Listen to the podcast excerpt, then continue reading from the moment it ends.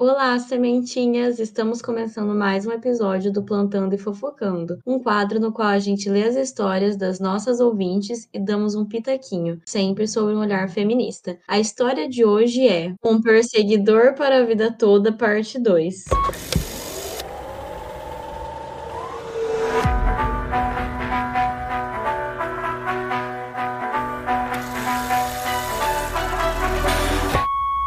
Gente, hoje o nosso e-mail é a Mariana, da, do, daquela carta do perseguidor para a vida toda, por isso que a gente colocou parte 2. A gente exigiu a continuação da fofoca e ela mandou. Estamos aqui para analisar. O retorno. Eu não pensei que ela mandaria, tá?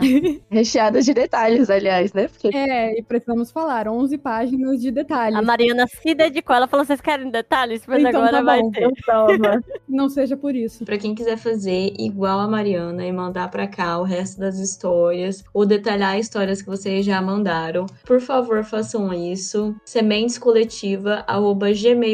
sementescoletiva@gmail.com. Oi meninas, aqui é a Mariana de novo. Sim, eu voltei. Depois de ouvir o podcast com a minha história e os outros que vieram depois, percebi que faltaram detalhes na minha história que poderia ter colocado. Não sabia muito bem que, quanto falar, mas agora eu quero detalhar pra vocês os pontos que ficaram na dúvida e tudo que eu lembrar. E antes disso, gente, Mariana nos deixou um desafio, né, pra gente identificar novas red flags pra complementar as que a gente tinha achado na parte 1 dessa história, né? Então vamos contar adicionando com as que a gente já tinha. Pra ver até onde a gente chega. Então, a Mariana fala aqui que ela acha que a gente vai refinar a história, né? Aumentando o repertório da avaliação.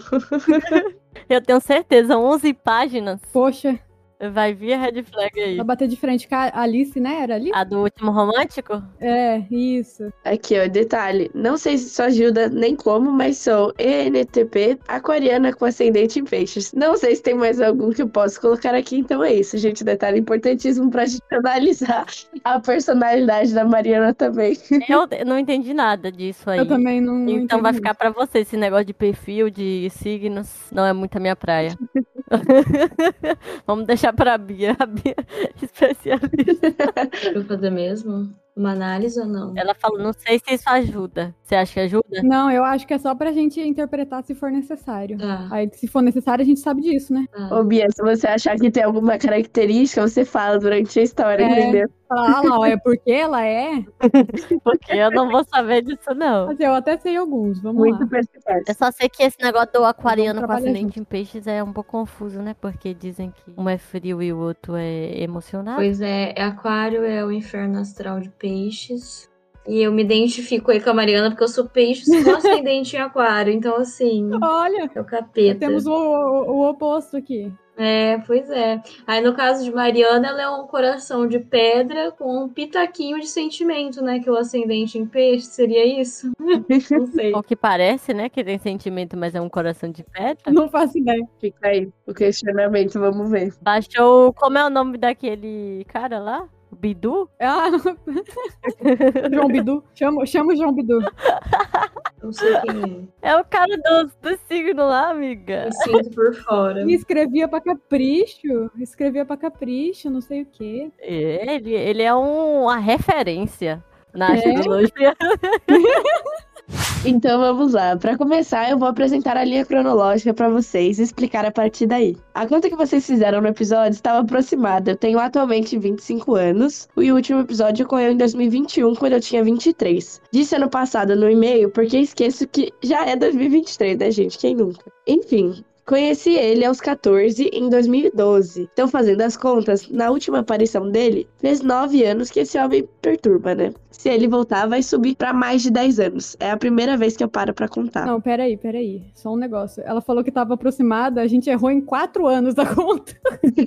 não tá nem um pouco aproximada, mas tudo bem. Uma margem de erro aí. Não, tá aproximadíssimo. Eu gostei que a Mariana passou um pano pra gente. Ninguém vai voltar no episódio pra saber quantos Não. anos. Não precisava entregar a gente. Precisava. É que eu lembro que fui eu que fiz o cálculo. Sim, a gente trabalha com margem de erro de 10 anos pra cima ou 10 anos pra baixo. Então tá tudo bem. pessoal que é de humanas, não vai dar. De 5 pra 9, gente, faz diferença nenhuma, pelo amor de Deus.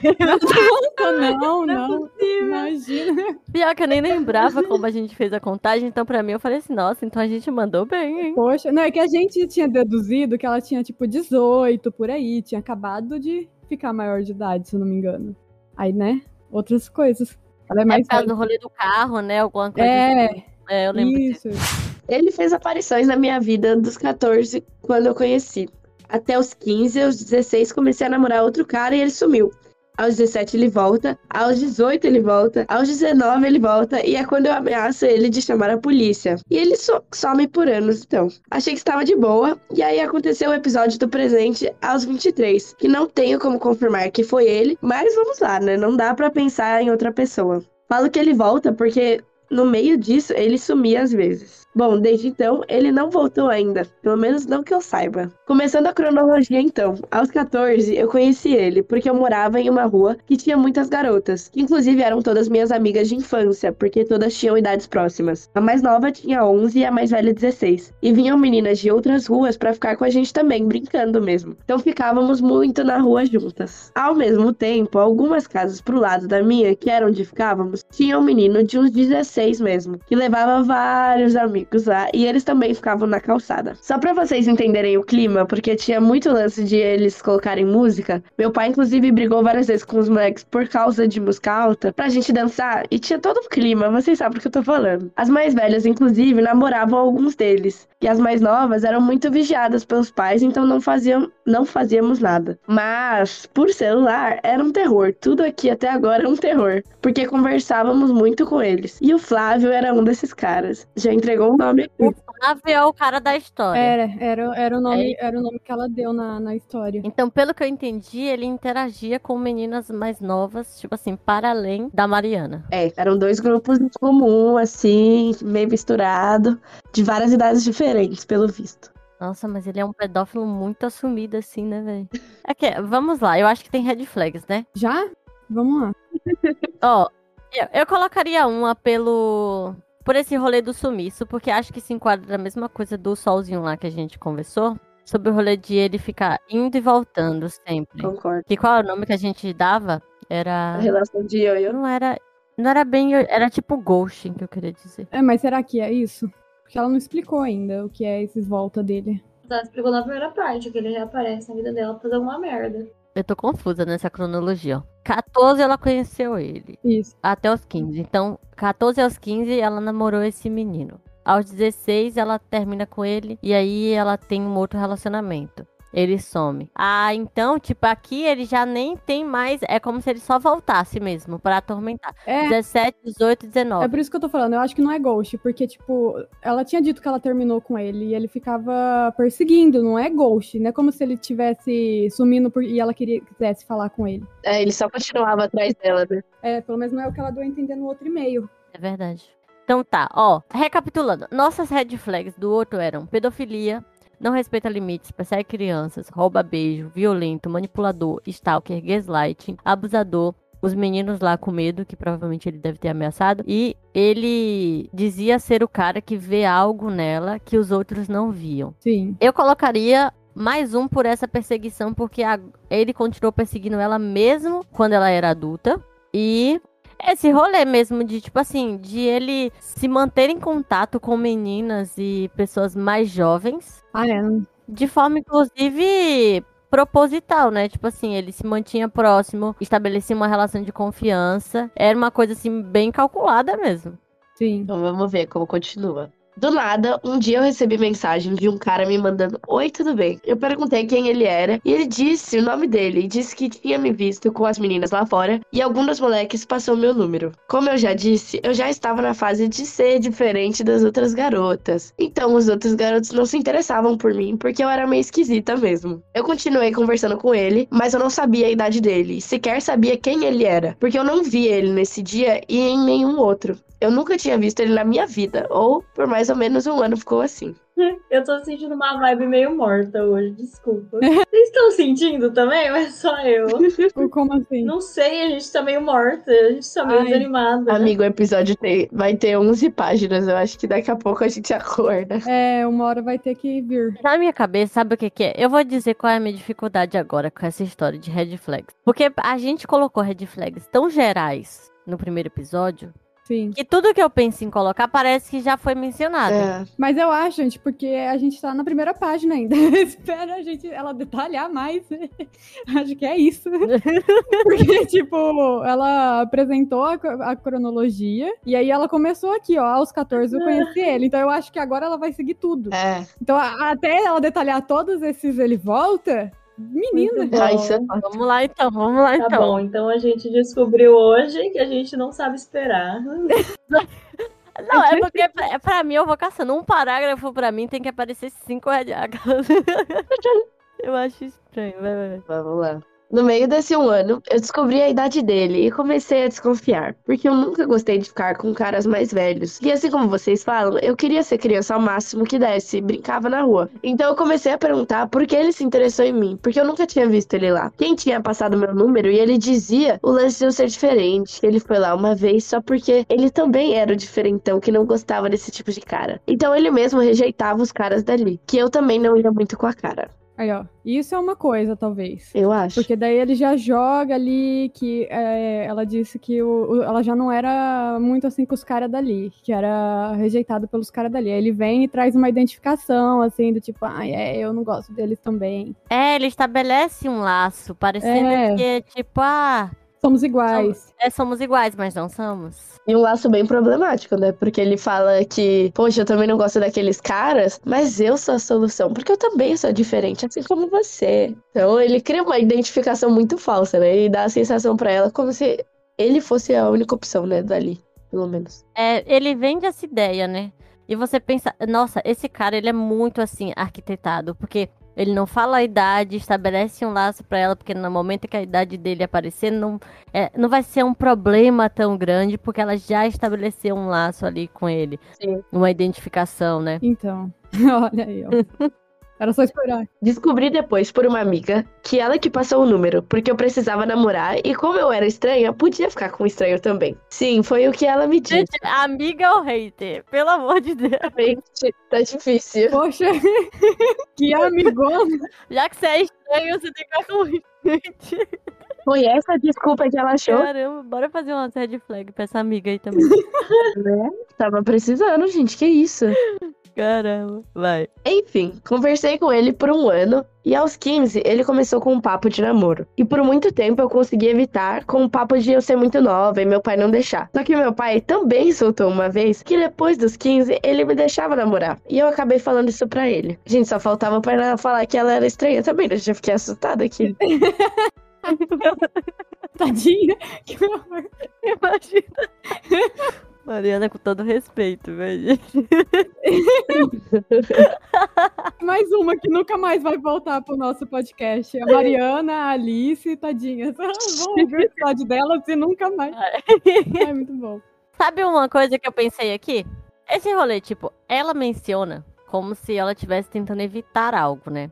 Tipo assim, ela fala, Sim. ah, então eu falava que eu era nova pra que ele não ficasse insistindo. né? Então, tipo, ele já provoca um- uma situação em que ela não pode dizer o que ela de fato quer, né? Porque se você tá criando desculpas ali, é porque você não pode falar claramente o que você deseja. Tipo, se fosse uma relação realmente igualitária, como ele vende na cabeça dele aí, tipo assim, ela poderia simplesmente dizer que não quer uma relação. Mas como é uma relação hierárquica, assim, por si só não tem como dizer. Tem um conflito geracional, tem o conflito de sexo, né? Basicamente, ela, ela tipo, cria uma, uma coisa de. Sempre tem que falar, e o meu pai não deixa, não sei o que, não pode, porque senão ela fica, como, como diz, uma sinuca de bico. Vocês já ouviram falar isso? Sim.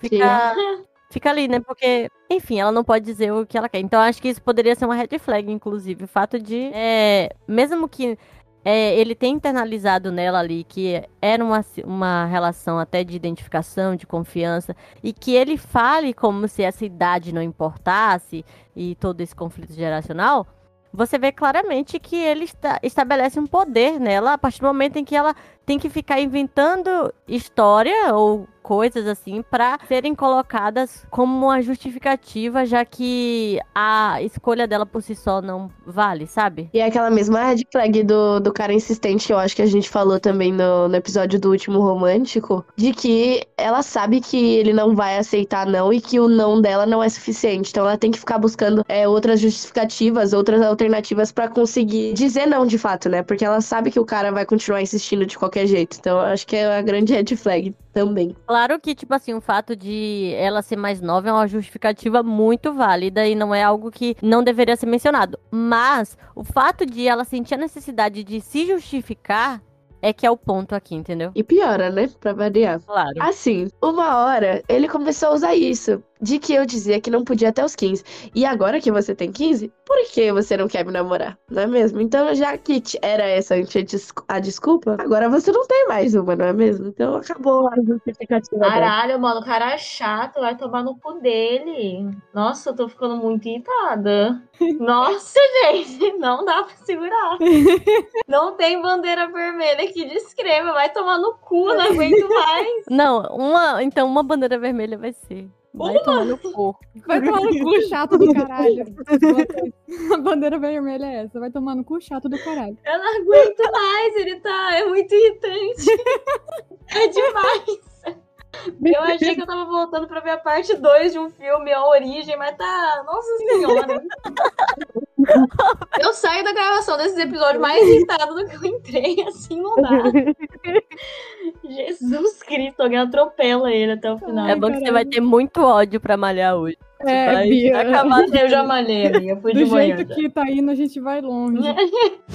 Aqui, ó. Agora que você tem 15, por que você não quer me namorar, né? Porque nesse período todo, a gente conversava quase todo dia. Ele vivia falando como eu era incrível e toda aquela baboseira que a gente já conhece. Se vocês chutarem três estereótipos, eu garanto pra vocês que vocês vão estar certos. É, gente, realmente aqui é muito, muito claro, eu acho que ela sabe que ela não podia dizer não justamente por esse comportamento dele, né? Além dela ter que ficar arrumando alternativas pra justificar o não dela, ele fica insistindo ainda tentando rebater as próprias justificativas já, né? Então, ele não desiste, né? E é muito louco essa visão, assim, de que, tipo assim, é. Sei lá, ele tá propondo um relacionamento, né? E aí ele age como se, Se ela tivesse, sei lá, fosse um debate, entendeu? Tipo assim, se Sim. você não tiver uma resposta correta. como se É, ela tivesse que aceitar.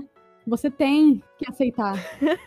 se você não souber argumentar aqui, me dar uma justificativa, você vai namorar comigo. E não é assim. Não é assim, rolê que Amor, não, peraí. Esse cara, ele bota uma bandeira vermelha aí, advogado. Você quer o quê, querido? Quer argumentar? Vai pra casa do caralho, vai pro tribunal, gente. Nossa, vai ter que pi, pi, pi o episódio inteiro. Não é possível, eu tô muito irritada. advogado. Mano, vai tomar no cu, que é toda hora justificativa. Não, a capa, a capa desse podcast tem que ter uma, uma coisa de advogado. Um advogado, uma maletinha, qualquer coisa. Tribunal. Ele é ótimo, o tribunal já julga ele, ele tentando se defender pra ter um relacionamento, já sendo preso por ser pedófilo. Gente, acho muito conceito. Ah, ele quer tanto tribunal, a gente vai fazer o dele aqui. Ai, caralho.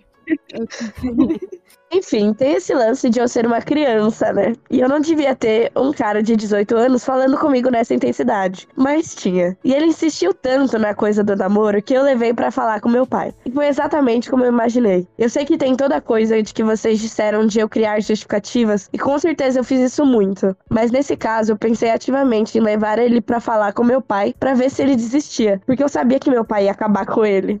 Gente, o nível extremo. É, o não dela é, é tão pouco suficiente que ela espera que o pai dela vai se meter nessa situação pra. Ai, gente. A minha nossa. Novamente, vocês estavam certas ao dizer que provavelmente minha família era abusiva. E é, mais pra frente eu explico melhor. Mas todos são muito violentos. Então quer dizer que a gente vai ter várias fofocas aí no meio. De mal a pior. Exatamente. Vamos ter várias fofocas. Poxa. A Red Flag vai bombando, né? Pelo jeito. Aham. Eu me lembro de conversar com a minha melhor amiga na época. Foi isso que eu quis dizer quando eu falei que gostava de maltratar homem, porque meu pai é muito truculento e ele era o completo estereótipo que meu pai detestava. Boné, brinco, calça larga, mostrando a cueca. Além disso tudo, andava de BMX. Eu também não sabia o que era isso até conhecer O ele. que, que é BMX, O gente? que é uma BMX? Deixa eu pesquisar aqui. Negócio de bicicleta? Acho que é uma moto, não é? Ah, não, é aquelas baiquinhas. Sabe as baiquinhas de fazer manobra? aquelas baiquinhas pequenininhas que o pessoal faz Que manobra. o pessoal gira a bicicleta Isso, lá. é. É tipo skate, só que bike, É, mas skate é mais legal, né? eu acho. Achei ele um pouco brega nesse negócio do BMX. Achei também. Quem, quem fizer BMX aí, com todo respeito, mas não é algo muito. Foi mal, mas nem tão mal assim. é assim, eu, eu não faria.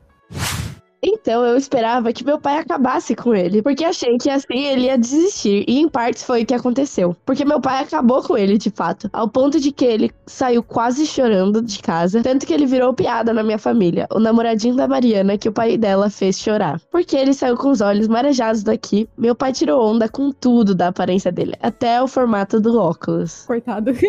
Adorei. O pai dela já Ai, é de. ele foi lendário. É, met- meteu louco.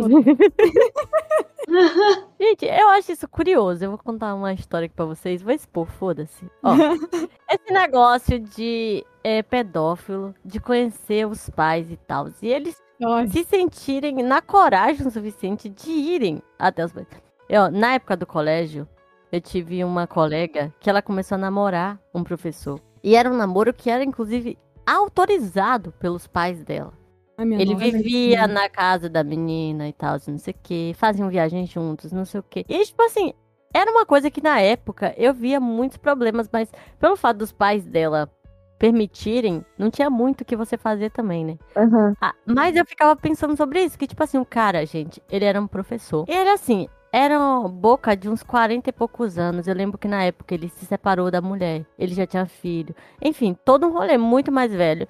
Ela, assim, minha idade, ela devia ter uns 16, 17, eu acho. E pra mim aquela era muito louco, ainda mais porque era muito discrepante a idade deles, né? Tipo assim, é um conflito geracional enorme. E pra além disso, tipo assim, era uma questão que, além de os pais permitirem, tinha todo o rolê de que ele se separou da esposa, ficou com essa. Tipo assim, uma situação. nossa. E na minha cabeça não entrava na minha cabeça o fato de que ele não teve medo algum, assim, de ser demitido, de nada. Tipo assim, tinha muita coisa que ele tinha em jogo. E ele teve confiança suficiente de ir na casa dos pais da menina e conseguir essa autorização pra esse namoro, assim. Tipo, mano, é, era uma pedofilia escancarada. E eu não sei o que é que eles têm na cabeça deles pra se sentir confiantes o suficiente e não apenas manipular uma criança, como também colocar assim na cabeça dos pais de que aquilo é uma ideia tipo ok. Boa, natural, É, normal. e pior que é tão naturalizado na nossa cultura que é bem comum de você ver pais que realmente aceitam, né? E acham tipo de boas. Sim, definitivamente.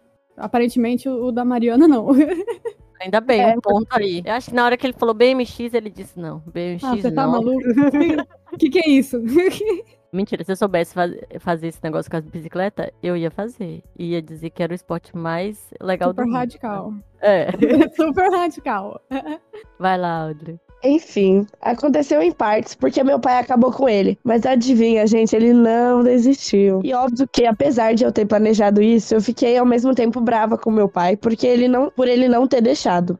Porque eu não queria assumir que queria a mesma coisa que as outras garotas. Não sei se é isso mesmo, mas enfim. Vamos de mais terapia pra descobrir, até porque também tem a manipulação que vocês disseram. Além disso tudo, na época, meu pai e eu brigávamos muito, por absolutamente qualquer coisa. E depois disso, como ele insistiu me manipulando, ele falava que eu não amava ele o suficiente pra brigar por ele. E eu não amava mesmo. Eu tava no primeiro ano do ensino médio e queria entender como funcionava o vestibular. Mas como ele. Calma. Gente, eu me perdi também na história. Eu entendi. É, eu acho aqui que tem uma red flag, inclusive. Eu também. Que é o rolê de que, tipo assim, ele manipula a Mariana aqui emocionalmente pra fazer com que a Mariana faça o que ele queria que ela fizesse na situação. Que é tipo assim, ai, como é que você disse que você gosta de mim? Você não entra numa discussão com seu pai e briga pela gente e tal, como se. Enfim, ele coloca na cabeça dela, a partir de um drama que ele faz, o que ele de fato queria que ela fizesse, como ela gostaria de reagir a essa situação.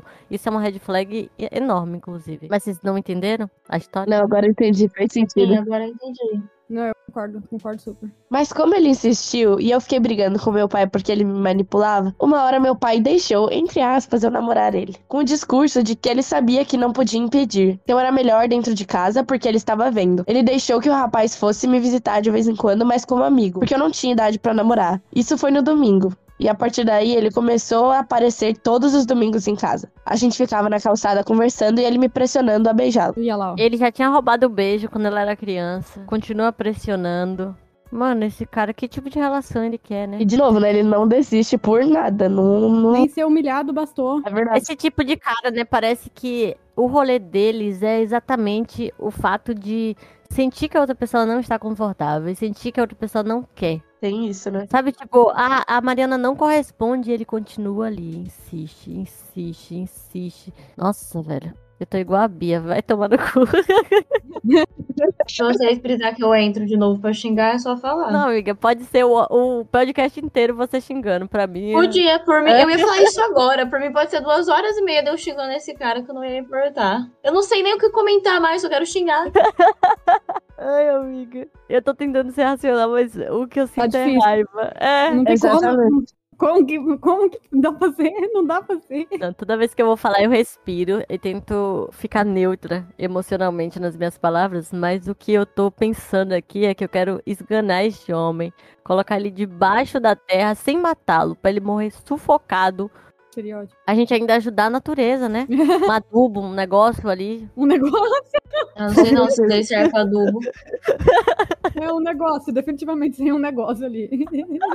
Ô, véi. Ai, Mariana, desculpa, da outra vez a gente também não conseguiu. A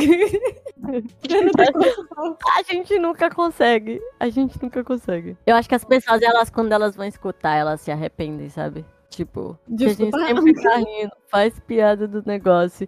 Um bagulho. Acho que a pessoa escreve assim, não, vai vir uma análise super assim, a gente. Análise tá foda. acabando. Hoje vai ter uma análise foda. Unboxing de análise hoje. Mas a Mariana se dedicou a 11 páginas depois de escutar a gente conversando, tá? É verdade. Não, Não vamos. Nós Alguma coisa boa a assim. gente fez, não é possível. É, não é possível. Alguma coisa a gente fez, não é possível. 11 páginas não escrevo nem pra faculdade, velho. A Mariana é que se dedicou por isso. O tamanho do meu TCC, o texto da Mariana. Oh, meu Deus. Meu Deus, aí você está se divertindo horrores. Mariana, novamente pedimos desculpas.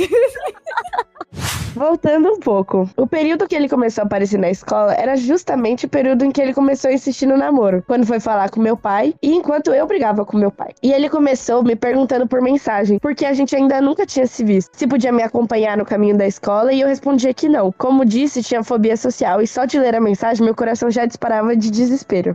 Eu pensei agora nesse parágrafo. A gente poderia colocar como uma red flag o fato de que, de alguma forma, ele também incitou conflitos familiares na vida dela? Nossa, é verdade. Com certeza. É- é- ele falou, você não briga por mim. Pois é. Literal, foi literal. não tá nem, tá nem escondido. É isso. E ela falou, isso apareceu antes, mas só nesse parágrafo que eu parei pra pensar nisso, porque É. ela mencionou o rolê da briga. E como eu disse também, ele não respeitou isso. Ele pediu mais algumas vezes e eu sempre negava. Na última vez ele me perguntou: e se eu só aparecer. Gente, calma. Não é possível. Na última vez ele me perguntou: e se eu só aparecer, o que você vai fazer? Porque ele sabia que eu tinha muita vergonha. Querendo ou não, eu tinha certa intimidade com ele, falava muito sobre mim pra ele. Então ele usava isso e falava que era como se ele me ajudasse a superar esse medo da- de gente. O saque, homem saque, sabe o que, que ela vai fazer? Ela vai abrir o circo de Soleil se você aparecer lá pra ir andar com ela, você entendeu? Gente, que cara chato, mano. Parece atendente de telemarketing. O que, que você quer saber? O que, que ela vai fazer, gato? Parece o da, da outra menina lá que falou: Ai, se eu te falar te amo pessoalmente, você não vai aguentar. Ai, se eu só aparecer lá, o que, que vai fazer? Vai Não, fazer eu vou te sabe- dar um soco na cara. Nossa, cara, Sabe o que, o que pareceu pra mim? Pareceu pra botar medo, sabe? Do tipo, ele- ela, tá, ela tá negando até agora que ele vá, e aí de repente ele fala, mas e se eu só aparecer, o que, que você vai fazer? Vai fazer o quê? Bom, é o que eu ia falar e coloquei Você não vai até como conseguir-. Você não vai fazer nada. Não vai conseguir fazer nada. Porque ele sabe que ela não vai fazer nada. É isso que eu ia dizer, que, inclusive, isso é uma forma clara dele mostrar pra ela que ela não tem o que fazer pra impedir ele. Tipo, ela não É. tem escolha nenhuma nessa relação e ele vai fazer o que ele quiser. Ele tá deixando bem claro, do tipo, ah, você vai negar, mas eu vou ir. E daí? Eu não tô nem aí, você tá negando. E de novo, né, acrescentando a red flag que ele fica procurando intriga até com a família dela, ele usa das próprias inseguranças dela para mantê-la sob controle, né? Isso é um caso, um caso clássico que a gente vê sempre, mas que esse cara faz muito escancarado, né? De tipo assim, o que, que você vai fazer? Ele sabe que ela não tem nenhum poder e ele sabe justamente que é por isso que ele tá com ela, né? De ela ser muito mais fácil de manipular, porque ela não sabe se defender. E é óbvio que ele vai usar dessa insegurança pro, pro bem dele, né? É, ela acabou de fazer 15 anos, né? Não tem como se defender de um homem adulto. Pois é. E aqui, ó. Ele usava a minha fobia social para para invadir vários espaços meus com essa desculpa de me ajudar. Ele não era esquerdomacho nem nada. Na época, não só esse termo não existia, como todo mundo só era babaca mesmo. Vamos botar mais a red flag, babaca. É. Eu colocaria red flag por causa disso, porque vocês percebem. Cadê? Ai, eu tô, é, é, eu tô indo pra te ajudar com ela. Fobia social que ela já tinha falado pra gente no outro e-mail. Como se ele tá lá fizesse ela se desenvolver socialmente. Exatamente. E ele fosse uma gloriosa ajuda pra ela, porque ele tá lá ajudando ela a se desenvolver socialmente. Nossa senhora. Então, tipo, mais uma manipulaçãozinha. Além das invasões, né, aos espaços. Sim, E me parece muito ainda que ele, ele coloca essa, essa pressão, né? Esse medo nela. E ainda, no futuro, não sei se ele chegou a usar essa, essa, sei lá, ferramenta de manipulação, mas me parece muito como se ele vai chegar um dia e vai falar assim: não, eu até te ajudei quando você precisava, sabe? Ele vai usar essa, essa fala dele de não, eu tentei te ajudar com a sua ansiedade, com a sua fobia social e você não reconhece, sabe? Ele abre muitas portas pra ele poder manipular ela depois. Então, eu acho isso muito perigoso, né? Porque além dele colocar esse medo nela, ele ainda deixa essas, esses ganchos assim pra ele voltar atrás depois e falar: olha lá como eu tava disposto a te ajudar e você não valorizava, né? Todo esse discursinho sim. de manipulador que a gente conhece bem. Em relação abusiva, isso é muito comum, né? De parecer que o cara é seu salvador, é a única pessoa que faz isso por você. E como que você vai abandonar alguém tão maravilhoso assim? Então ele vai criar formas de mostrar pra ela que ele é um cara que a ajuda, que pensa nela, que se preocupa com ela, não sei o quê. Mesmo que quando você veja, as ações dele não dizem nada disso, né? Mas ele vai vender essa ideia. Tô igual a Bia já, daqui a pouco eu vou começar a xingar. Eu desisti. Daqui a pouco eu começo a xingar. Eu tô na puta, que, puta que pariu, mano. Não, gente, não, na moral, eu, ah, eu vou tentar, mas eu não consigo. É, você imagina, tipo assim, você ficar no meio de um lugar e aquele cara que, tipo, você. Mano, você já tem medo de ficar perto de pessoa. E o cara aparece lá, tipo assim, eu não, não consigo nem imaginar, porque a gente sabe muito bem o jeito que isso é, e, mano, tem caras, homens específicos, que a gente vai ter mais trauma ainda se reencontrar. E com certeza esse era um, era um deles, entendeu? Então, assim, é terapia pra vida inteira, Mariana. Pra vida inteira. É bem que ela disse. E, e detalhe, a Mariana vive hoje ainda com a expectativa de que, tipo assim, pode ser que em algum momento esse louco apareça de novo. Sim, é, porque ela falou, fez nove anos na última vez, né? Mas pode ser que ele volte, aí vai ser mais de dez. Depois dele falar isso, eu comecei então a desviar o caminho que fazia sempre e fazer uns e fazer sempre um diferente, pra diminuir a chance dele me encontrar. Porque ele já tinha deixado claro que sabia por onde eu passava porque ele me viu. Gente, É, não tem o que fazer, não. Ele simplesmente tem a tarde inteira pra ficar olhando. Mano do céu. olhando não, é, amiga, perseguindo, né? Que isso, gente? Não, mas é que antes de perseguir, ele tá olhando. ah, mas é stalker isso. Nossa, Tá bom, stalkeando. Porque, tipo. Eu falei o termo errado. Porque, tipo, se, se ele tá sabendo por onde ela passa. Sim, é esse sentido que eu quis falar. Tipo, mano, ele não tem absolutamente nada pra fazer na vida dele. Possível. Imagina o tempo que uma pessoa tem que ter pra você ficar stalkeando a outra. Muito tempo livre. Não, e a exaustão mental na cabeça de Mariana, de todos os dias ter que se preocupar com que caminho ela vai fazer, em formas de, tipo, sempre tá fugindo, galera. Para além de todas as coisas que a Mariana tinha que fazer no dia dela, sei lá, questões de escola, às vezes ela tava em período, sei lá, de prova e tinha que estar se preocupando com isso. É uma exaustão mental, assim, desnecessária. É, porque a gente já tá exausta. É, a gente tá... Você imagina a Mariana. Caralho. E mesmo assim, gente, um dia ele achou ela. Ele chegava sempre mais ou menos um quarteirão antes da escola. Então não era tanto tempo andando com ele. Porque ele tinha que trabalhar depois, porque ele era um adulto. Então tinha que ser rápido. Isso, gente, de manhã. Eu entrava na escola às sete e saía às quatro, porque eu participava de várias atividades extras que a escola fornecia. Eu participava do Grêmio, era, era organizadora das festas e até fazia parte de aulas extras que os professores davam de línguas e outras que não estavam na grade normal. Ainda bem que ela passava muito tempo na escola. Como viu? você disse, ela fa- fazia bastante coisa. É, essa então foi a primeira vez que a gente se viu e o lance do meu pai foi bem depois. Até lá aconteceu muita coisa. Tipo, na primeira vez que ele apareceu, eu mal falei com ele. Nem olhei pro lado, só andamos em silêncio até a escola e ele me deu um tchauzinho lá. Depois, por celular, ele ficou o dia todo me coagindo a agir melhor com ele, dizendo coisas como: Você deveria falar comigo. Eu acho que você não vê como eu gosto de você. Ele seguia muito essa linha de apaixonado e insistente, dizendo que eu era diferente das outras e mostrando como ele via valor em mim. Que inferno. É, mais uma vez, né? Ele cria é, nela uma sensação até de ingratidão, né? Parece que ela não é grata o suficiente por ele estar ali e tal. E é muito perigoso isso, né? Porque com o tempo, além dela ter que se preocupar em fugir dele, ela vai começar a se sentir culpada, né? De tipo, poxa, será que eu não tô valorizando? Será que eu tô realmente fugindo, sabe? E ela vai começar a se sentir culpada justamente por estar se protegendo, né? Então é um comportamento muito abusivo e que ele faz, de novo, de uma forma muito escancarada. E cria uma dívida, né? Uma sensação de dívida que vai ser utilizada em algum momento. Com certeza. Então, para entendermos o método dele, de vez em quando ele aparecia. Durante os dias seguintes, me manipulava para ser mais receptiva, porque você precisa falar comigo, cara, para se livrar do seu medo. E aí ele voltava de manhã pro meu lado e me fazia ser. Me fazia perguntas constrangedoras. Ele vivia me perguntando se eu era lésbica e por isso não gostava dele. E na verdade eu só achava ele feio. Vou colocar uma foto do infeliz no final, gente. Tudo, Mariana. Temos fotos. Vamos descer agora, agora. Eu posso final. rodar, pelo amor Vamos de Deus, eu quero descer essa foto. Cadê? Não é possível. Meu Deus, a Mariana entregou tudo. Cadê? Gente, não é possível. Mariana. Mariana do céu. Por quê? Eu amo que a gente dá zoom na foto. Mas ele não tem nem cara de, tipo assim, porque eles falaram que nós, subcultura e ai, alternativo. Gente, pra mim ele tá normal, tipo. Exatamente, super dentro do padrão. É só um cara Padrão é normal. ótimo. O padrão. Isso Agora eu tenho um- uma cara para o meu nojo, né? Desse episódio. É. Exato. Obrigado, Mariana.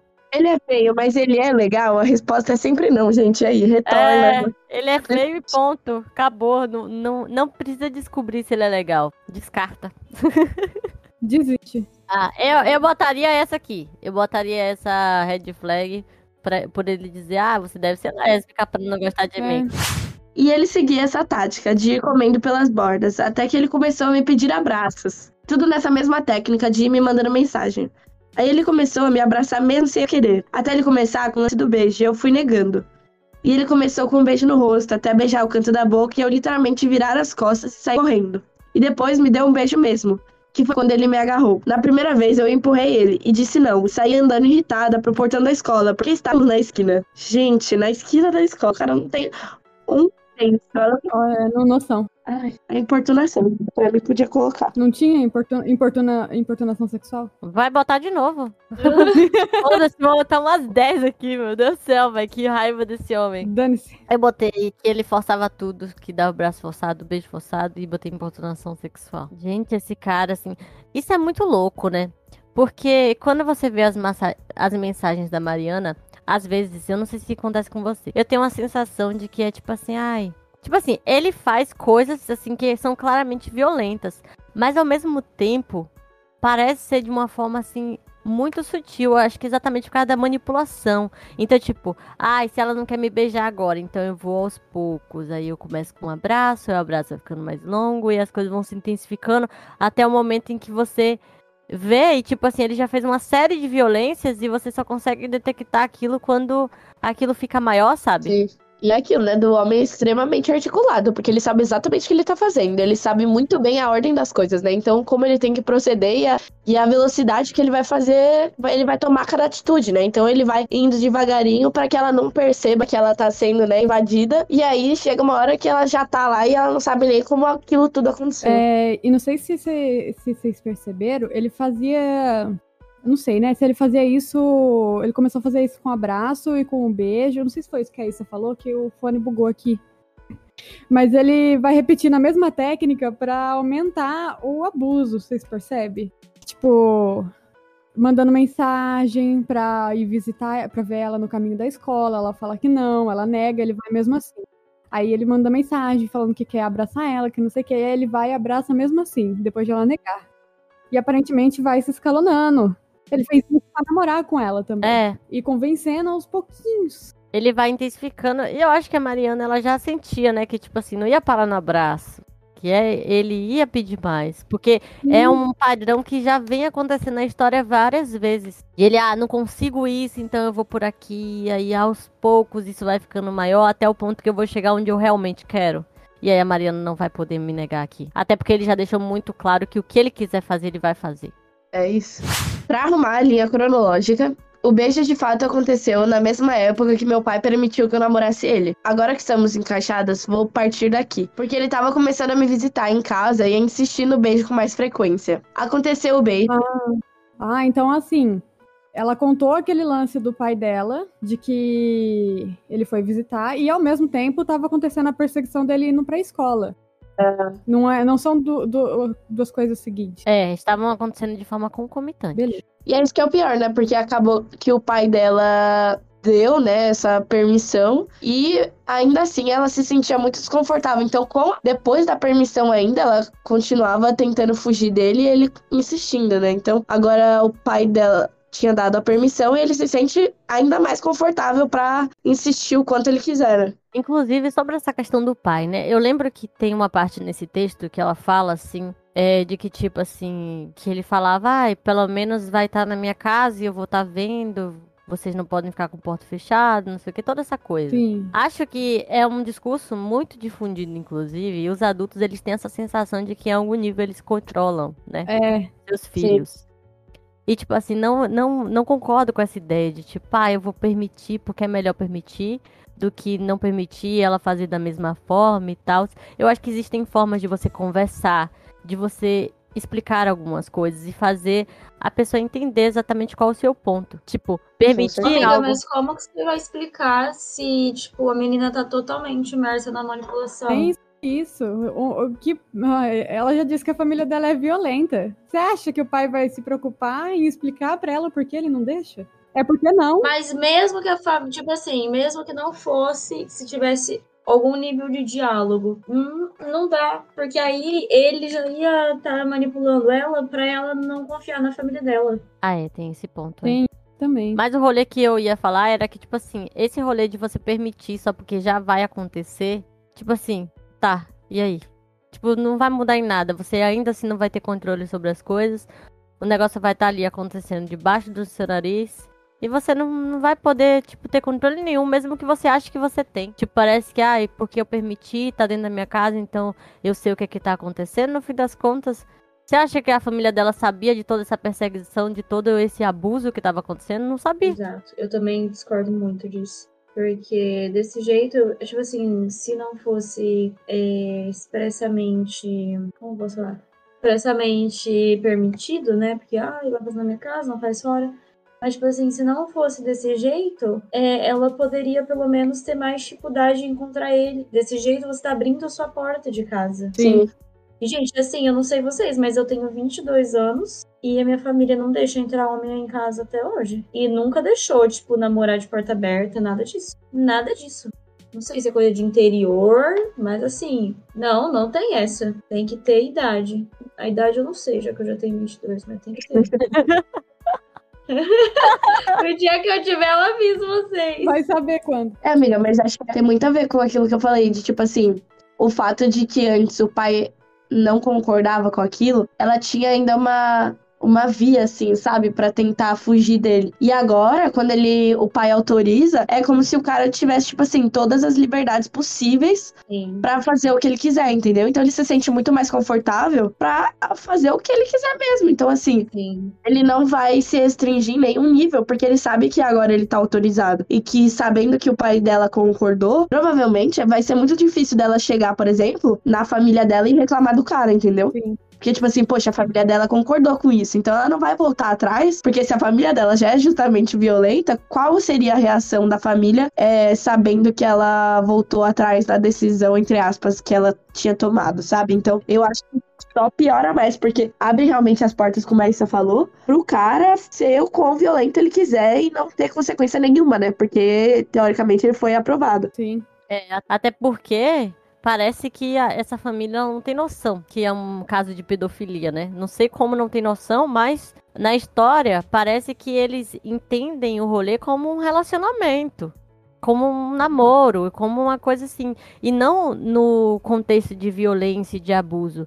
Então, como é que a Mariana chegaria a falar que, tipo assim, nossa, esse cara, ele me força a dar abraço, ele me força a beijá-lo, eu não me, não me sinto confortável nessa relação? Se tem todo esse rolê que ela menciona sobre querer ser diferente das outras e lá, lá, lá, lá, lá, lá, lá. Então, tipo, se você parar pra pensar na cabeça de um adolescente, como é que isso vai funcionar? Como é que ela vai chegar a recorrer a uma família, inclusive, que também é, é violenta com ela e também é abusiva, né? Sim, até porque eles vão, Então acaba que ela fica sem saída. é, eles vão jogar na cara dela. Nossa, e esse cara sabe, né, que ela não tem saída. Esse que é o pior. Ela vai fazer o quê? Como ele, como ele mesmo disse. O que, o que ela poderia fazer, né? Nada. Aconteceu o beijo e ele ficava por mensagem super feliz. Era o homem mais feliz do mundo. Mesmo com aquele meu não super duro, e ficou dias falando disso e do meu pai ter deixado. E como eu disse, indo em casa todo domingo à noite. Por muito tempo ele não se atrevia a me beijar, mas óbvio que não por tanto tempo assim. Ele seguiu a mesma linha para me beijar na frente de casa. Como disse, ficávamos na calçada e meu pai vinha olhar de vez em quando. E ele fez igual quando começou a me abraçar, beijar no rosto e todo blá blá blá que eu já disse.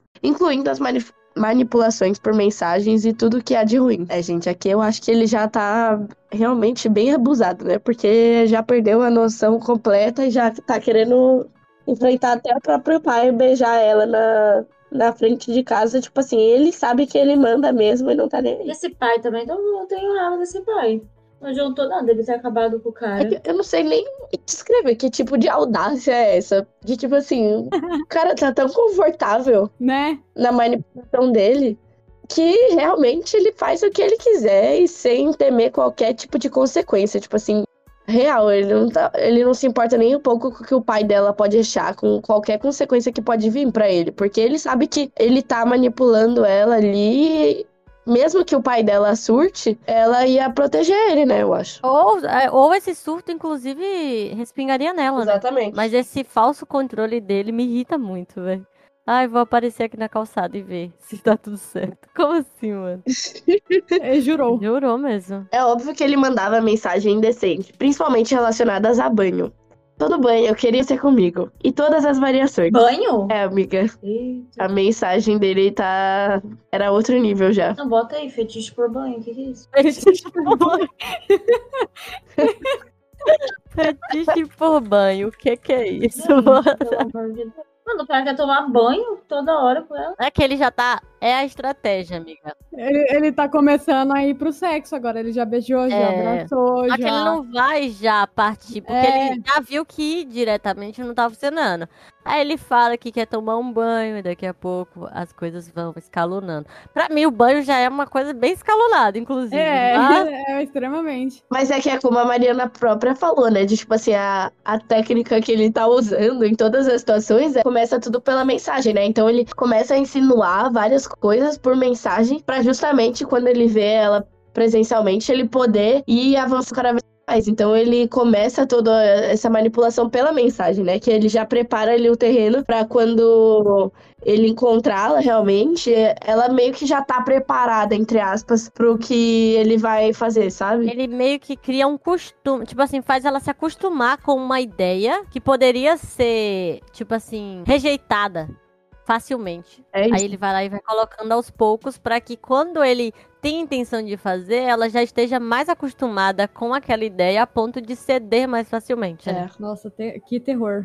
Cara, é muito articulado. Foi bem o que a gente disse na outra vez. Assusta, assustador. Não, real. Assustador mesmo. Todas as minhas risadas nesse episódio foram de nervoso. Eu vou Gente, colocar um desespero. aviso.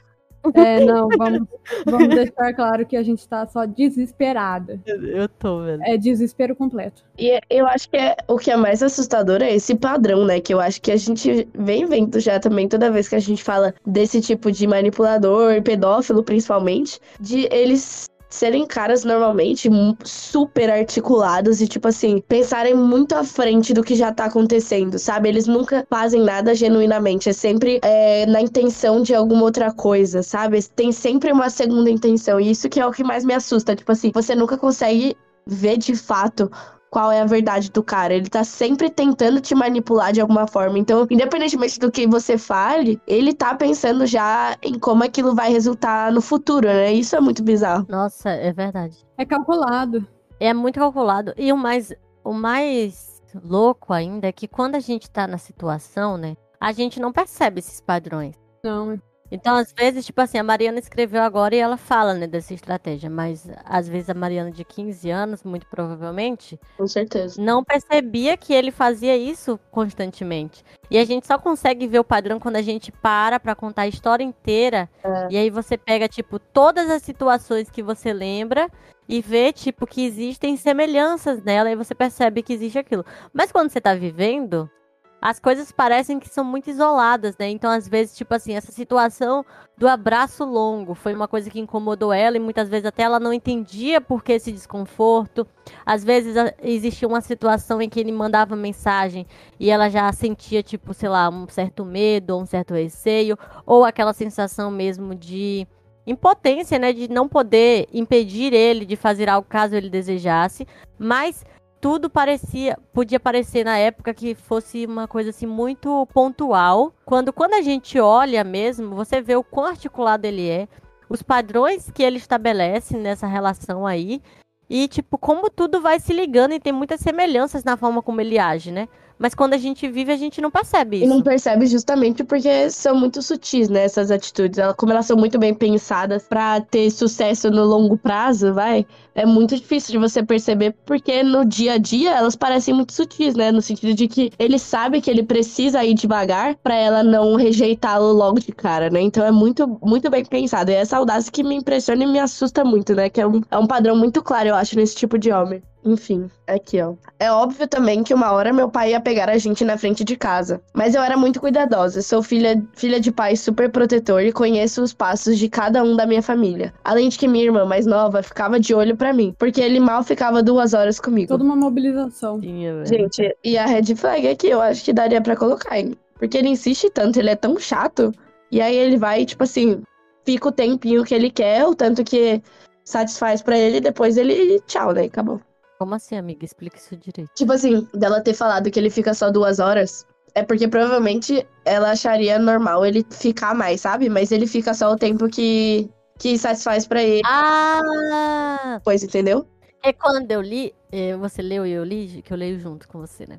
Aí, aí eu, É, eu tinha entendido de outra forma. eu tinha entendido que era tipo assim, que ele não conseguia ficar, tipo, que o tempo que ela conseguia nesse, nessa enrolação toda da família eram duas horas. Não que ele ficava só duas horas porque ele queria, Entendi. entendeu? Eu entendi que fosse Faz por sentido. causa que a família limitava esse tempo, É entendeu? verdade, faz sentido. Mas eu colocaria uma red flag aqui pelo fato de que ela tinha que ficar mentindo pra família, né? E criando situações pra estar sozinha com ele. Faz mais sentido. Eu, eu não tinha lido mal, ficava comigo. Eu tinha lido do outro jeito, mas faz mais sentido mesmo. Eu acho que talvez seja pior mesmo, porque ela tem que ficar planejando tudo com a família dela pra dar certo. Sendo que ela nem quer, né, de fato. Né? Ela só tá sendo induzida aquilo. E a exaustão mental, ela continua, né? Que agora ela tem mais uma preocupação. E com aquela carga horária da escola, hein? Pelo amor de Deus. é, a coitada. É mesmo, Deus. tenho isso. Aqui, ó. O problema foi, ao finzinho do primeiro ano do ensino médio. Ele veio com um papinho pra mim um dia de que os amigos dele foram na casa dele. Ele morava sozinho, mas um amigo. E que ele- eles levaram umas meninas pra lá e que os amigos dele estavam pressionando pra ficar com uma das meninas que queria dar pra ele. Palavras do próprio. E não só o amigo, a própria menina foi pro quarto dele e ficou chamando ele. E ela era mal gostosa. E aí ele falou sobre como ele ficou tentado. Gente, ele falou Morre. Pera, volta, volta, volta, volta. Pera, o quê? Eu falei pra ele morrer se ele ficou tentado. Eu acho uma ótima solução. Ah, Isso aqui já é uma, uma estratégia dele, né? De dizer as intenções sexuais que ele tinha. Coloca ela numa situação ali de até perigo de perder ele, já que ele está, tipo, desejando outras mulheres. Que, inclusive, estão a, é, estão. Como é que eu poderia dizer? Que querem, de alguma forma, corresponder a ele nesse sentido sexual. E aí ele vai lá e coloca pra ela assim: olha. Tipo, é quase uma intimação do tipo assim: olha ou a gente faz alguma coisa com o teu sexual, ou você vai me perder pra todas essas garotas aqui que estão me querendo, sabe? E ele achando que ele era o bonitão, né? Porque, gente. Ele se vende assim. Inclusive, eu duvido que existiu essa mulher mesmo. E, poxa, olha pra cara dele. E de novo, ele traz esse comportamento comum do, de pedófilo, né? De ficar tipo assim, não, olha como eu sou requisitado também por outras mulheres, sabe? Se você não me valorizar, você vai me perder. Tá vendo como eu gosto de você? Eu tenho tantas outras opções, mas ainda assim eu prefiro ficar com você. Ele, ele incentiva nela, além dessa insegurança dela ficar se comparando com mulheres mais velhas, de tipo assim, ela segurar nesse relacionamento com medo de perder ele, né? Porque ele fica, além de tudo, ameaçando de não. Se, se você não valorizar, olha quantas opções eu tenho. Disputado. ele é disputado, coitado. Na cabeça dele, né, gente? Tadinha, essa Ai, fanfic gente, foi- minha nossa senhora. Eu acho que nem na cabeça dele, acho que ele inventou mesmo essa história. Não sei como ele se segurou pra não rir da própria gente, pelo Audácia. amor de Deus. Ai, Ele se coloca como gostosão, bonitão. E a gente já viu, né? Temos provas concretas. Realmente, a prova concreta não mente. Pegou bem no ponto aí, hein? Inclusive, meninas, se quiserem seguir o exemplo da Mariana e mandar foto, À vontade. por favor, mano, muito bom. A fofoca fica fechada. podem ficar tranquilas. Aqui, ó.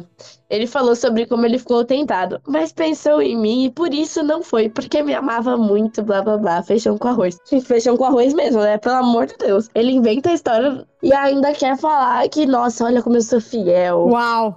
Não transei com a mina, ela tava lá, a- a- disposta. E eu tô aqui, ó, E- contigo. não, ele entrou num relacionamento, né? É. E ainda vende como se, meu Deus, o fato de eu ser fiel a você é a prova de que eu sou o cara. Gente, que é?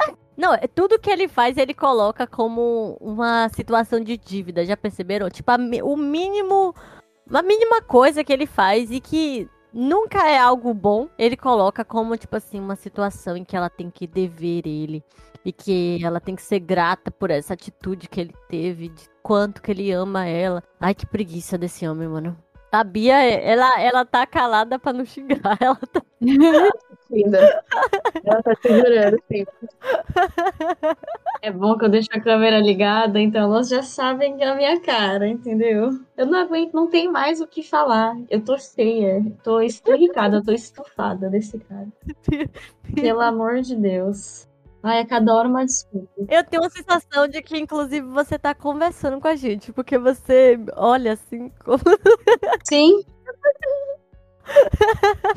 E outra explicação aqui. Ele vivia me falando que todos os amigos dele não gostavam de mim, porque eu era muito maldosa com ele. Vulgo criança que não queria ficar com o adulto. E porque eu maltratava ele e eu xingava muito ele, mesmo porque ele era muito chato, de fato. A Bia pode dizer que provavelmente ele merecia esses xingamentos, né? mas tipo assim, às vezes ela acha que ela tava fazendo demais, sabe? Mas ela não tava. Tipo, ai, nossa, porque eu até xingava ele. Mas, tipo, ele tava cagando e andando pra isso também, entendeu? Tipo assim, às vezes a gente acha que a gente tá reagindo ao abuso e, na verdade, ele poderia É. achar que já seria normal ela fazer isso. Já estaria esperando, já estaria na agenda dele. Não duvido nada. E pior, né? Ele já usa de novo, como a Issa falou, pra ela se sentir culpada, né? Tipo assim, a dívida que ele tá criando. Não, olha como você é maldosa comigo. E eu te trato tão bem. Olha como eu sou leal e você continua me tratando mal, sabe? Então, Nossa, e ele distorce tudo, né? Porque, tipo assim, esses xingamentos e essas coisas que ela direciona pra ele é uma reação, né? Às violências que ela tá sofrendo nessa relação aqui. Só que ele coloca como, tipo assim, não, você é maldosa comigo, você é rude comigo, você é agressiva comigo. Quando na verdade o agressivo é ele. É ele que não respeita o espaço aqui, né? Aí ele inverte a situação e coloca ela na situação de vilã. Ele vilaniza ela. Sim. E, e essa- esse negócio dos amigos parece justamente que ele tá fazendo isso pra lá também. Pra todo mundo. Do tipo, ai, meus amigos não gostam de você por você ser assim. Ninguém quer que eu fique com você. Cria uma sensação, né, de que não é só ele que tá falando. É. Então, tem alguma coisa errada com você.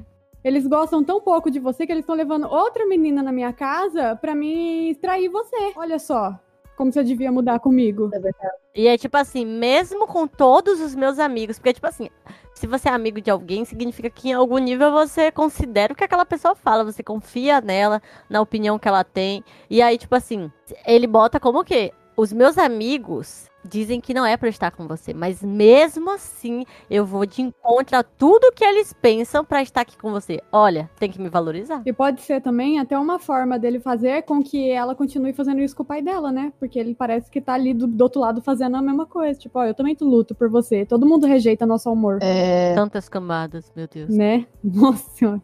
E olha que, de novo, ele traz o pai no meio da relação. Sempre que ele vinha com papinho, eu mandava ele tomar no cu. Porque porque se meu pai é truculento, imagina as filhas. Então ele também usou isso na hora. Então ele constantemente, gente, ele caça todas as inseguranças dela para jogar Sim. na cara dela e ela se sentir culpada por isso e ficar sentindo como se ela tivesse que devolver em algum sentido para ele, né? Não, e, e perceba, né? Tipo, mais uma vez aquela questão do conflito familiar, ele vem de uma forma muito intencional. Tipo, durante toda a relação, ele vai provocando ali nela não apenas discussões e coisas de tipo assim dela brigar com o pai por eles, não sei o quê, mas também ele vai ela ele ajuda ela a criar uma imagem até muitas vezes negativa da família dela. Não vamos ignorar aqui o fato de que eles eram abusivos também e tal e que não eram um exemplo de família, mas o fato de ele também é, distanciar cada vez mais ela dessa família, cria também um terreno muito bom para ele, porque assim, em teoria, a família é quem defende a criança, né? Então, tipo assim, se eu distancio essa criança da família, a quem ela recorre? Não tem mais ninguém, ela só tem ele. É. Que é o cara que entende, que é o cara que tá ajudando ela com a fobia social dela, blá blá blá. Nossa, gente, vários gatilhos. Vários. eu tô aqui Nossa, nossa. E quando ele me disse isso, eu pensei em como tinha um clima estranho sexual que ele tava forçando. Porque ao mesmo tempo ele dizia coisas que davam a entender que ele se sentiu tentado a ficar com a mina. Porque eu não dava afeto para ele. Que se eu fosse mais afetuosa, ele nem teria ficado tentado. E eu só conseguia pensar em como parecia que ele tava insinuando que eu devia fazer sexo com ele. Nossa, parece que eu já namorei esse cara. Ai, que horror, amiga. É. Mas aquilo nem de longe era o que eu pretendia com 15 anos. Então me assustei muito e o que eu fiz? Eu abracei ele, pensando que assim ele iria calar a boca. Porque estava virando uma cena de briga de namorados e não éramos isso. E como eu evitava o tocar o máximo possível, qualquer aproximação minha era um choque para ele. E o abraço funcionou, ele calou a boca e foi embora feliz da vida.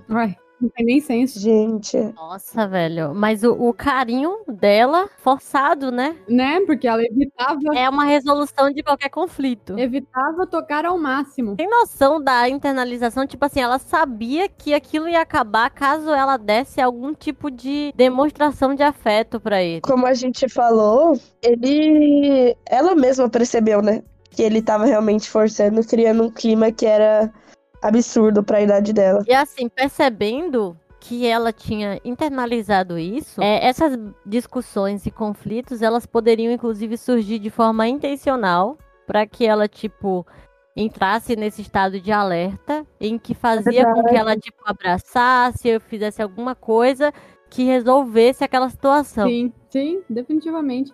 E é tipo, parece que ele tá. Ele fazia isso por mensagem já, né? É. É, Agora ele tá começando a fazer isso Que pessoalmente. escalona tudo. É. Ó, ele vai aumentando o nível, assim, a, a- a passos largos, mas muito bem pensados. Nossa, esse cara é articulado no nível, velho. Eu acho que eu, adulta, não conseguiria lidar com ele. Eu também não. Imagina com 15 anos. É. É que eu acho que, tipo assim, pra qualquer pessoa, esse tipo de manipulação é o mais, é o que mais mexe, né, com a gente, porque ele é tão sutil e ao mesmo tempo tão articulado que você não vai percebendo você vai entrando num buraco que chega uma hora que a única solução que ela achou pra acabar com o problema foi justamente dar o que ele queria, né? Então, de qualquer jeito, a manipulação dele funciona. Ela, ele faz ela se sentir tão culpada que quando ela chega no ápice do estresse ali, de tipo assim, ela não aguenta mais a situação, a única alternativa que ela encontra não é mais ela tentar justificar o não dela ou achar outras desculpas. Ela, ela cede, né? É isso que, é, é isso que acaba acontecendo. Ela acaba cedendo e ele consegue justamente o que ele queria o tempo todo. Terrível. E ele condicionou ela nesse, nessa coisa, né? De ceder pra resolver, obviamente. Exatamente. É, aí, ó, a gente se perguntou o que aconteceu naquele um ano do, do outro episódio, olha só o que aconteceu em um ano. Olha só. Puta que pariu, que, como é que a gente disse que dava pra acontecer muita coisa em um ano? E aconteceu. Gente. Um, ano- um ano, então, na nossa contagem do tempo, seriam 11 páginas. Bom, por enquanto são cinco. Pra vocês terem ideia de como ele me demonizava, dando sequência nesse lance de os amigos dele me odiarem, quando eu entrei na primeira mensagem dele que recebi, foi: Achei que você ia me dar uma facada. No momento do abraço.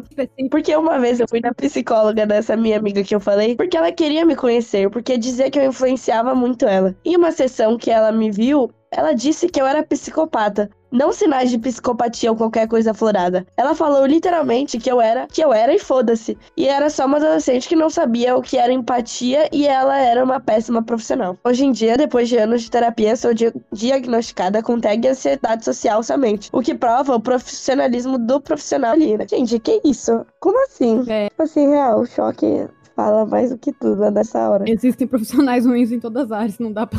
Nossa, velho. Eu usava isso, provavelmente. Com certeza. Ainda mais vindo de um profissional, né? Isso cria uma credibilidade. E cria um estigma tão grande em cima dela É. que até eu diria que até explica ela ficar se culpando, como a gente disse no outro e-mail. Com certeza. Porque ela já tinha ah, toda uma questão que a- a- a- talvez as pessoas olhassem pra ela de, al- de alguma forma por causa desse pseudodiagnóstico. Além do que a família provavelmente devia piorar muito a situação. E até em algum nível confirmar isso, né? Tipo, ele devia fazer isso também. Sim, E aí aquilo vai. Aí esse diagnóstico falso vai se tornando cada vez mais real, né? é o perigo. Que cruel, né? Isso de. Eu já tinha achado demais a, a manipulação dele de fazer ela ceder pra solucionar o problema. Mas olha como ele é cruel, além de tudo, né? De tipo assim, poxa, ela já cedeu ali e ele ficar ainda, nossa, eu achei que você ia me esfaquear quando você me deu um abraço. Tipo assim, gente, já tá, já tá bom o suficiente. Só...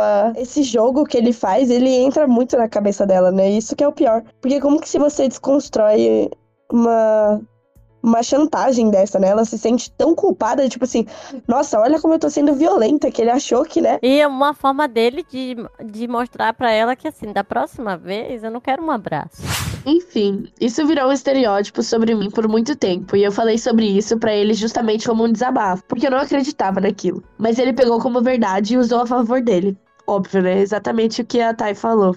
Bizarro. Usou a favor dele pra argumentar o fato de eu não dar afeto pra ele e ser muito grossa. Tenho certeza que os amigos dele não gostavam de mim porque ele usava isso também pra mudar a minha imagem para os outros. E por que eu falo dos amigos assim como se fosse importante? Porque durante esse período em que namorávamos, os amigos dele começaram a me mandar mensagens tentando somente se aproximar da namorada do amigo. Mas sempre terminava com eles me xingando e falando que eu era péssima pro Flávio. Por um ano, eles também me perseguiram como se eu fosse a namorada abusiva de 15 anos de um homem adulto. Gente. Mas, galera, o que ele pintava pra esses amigos. Ai, meu Deus. Porque, assim, pros caras falar que ela era uma ex-abusiva. Olha a história que ele contava, né? Nossa, e essa perseguição dos amigos dele, tipo, é mais uma vez.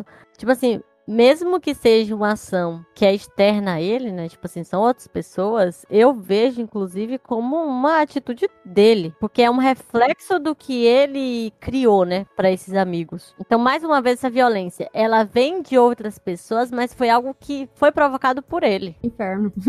só, só tenho resmungos a fazer. Enfim, eu conversei com a minha melhor amiga, expliquei tudo pra ela sobre esse lance da menina que foi na casa dele pra dar pra ele e principalmente esse entendimento de que ele tava partindo pro sexo. E pensamos em como todas as outras barreiras que ele cruzou comigo foi exatamente assim, na insistência. Essa minha amiga era um pouco mais velha. Percebemos essa coisa de ele ir entrando pelas frestas que eu não conseguia tapar e percebemos que ele estava tentando atravessar mais uma parede minha, a da vagina ainda. Meu Deus do céu.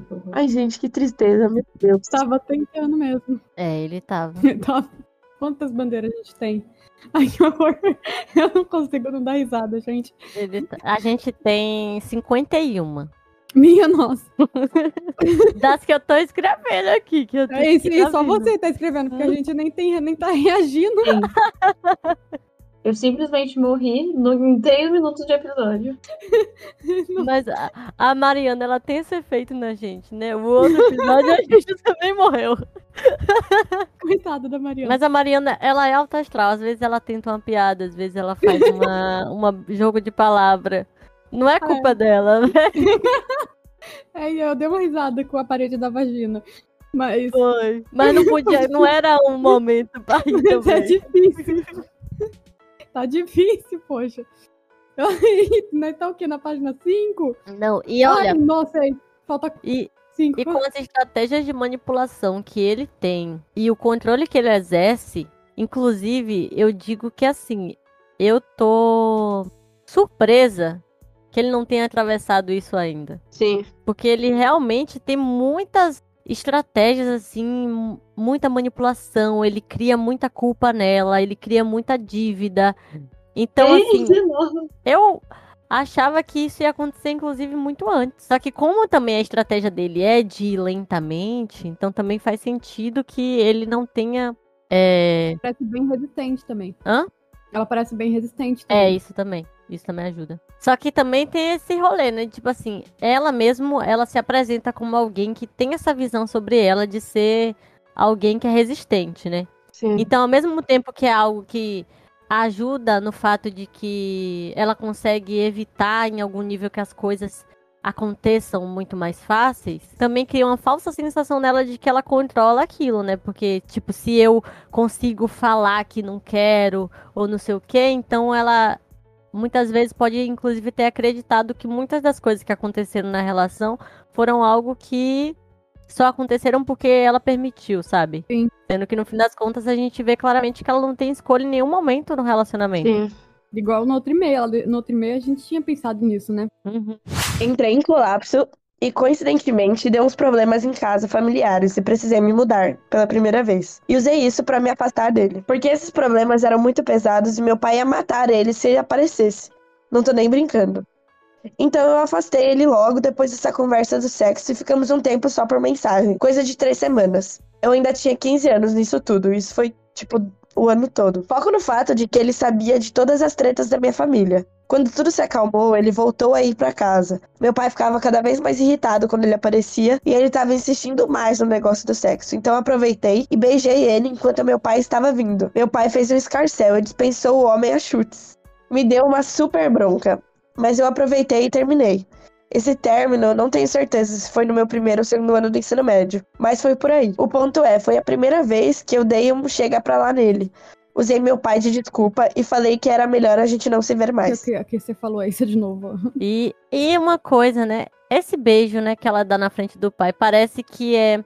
Mais uma vez, ela cede pra conseguir o que ela quer, que no caso é afastar ele, né? Então, ela cede nesse ponto, sai, inclusive, tipo assim, ela cria um conflito familiar, inclusive, porque o pai dela briga com ela e coloca ela como também culpada dessa situação, mas pra ela, tipo, esse conflito e mesmo sendo vista assim pelo pai dela, é muito melhor do que estar perto dele, né? E aí, tipo assim, é. Eu beijo ele aqui, mas nunca mais eu vou vê-lo na minha vida. Tipo, essa ideia, sabe? Aham. Então, mais uma vez, o carinho e essa coisa do, do beijo, do afeto, do abraço, ele vem pra ela não como algo que, tipo assim, ela quer fazer, mas que ela precisa fazer pra se livrar dessa situação. Solicitar ajuda de outra pessoa, porque ele faz o não dela ser tão irrelevante por fazer outras coisas que ela precisa achar outras formas de negar ele, porque ela negando não é o suficiente. Exato. Sim. Bota o que aqui? Porque eu acho que eu já botei esse negócio do.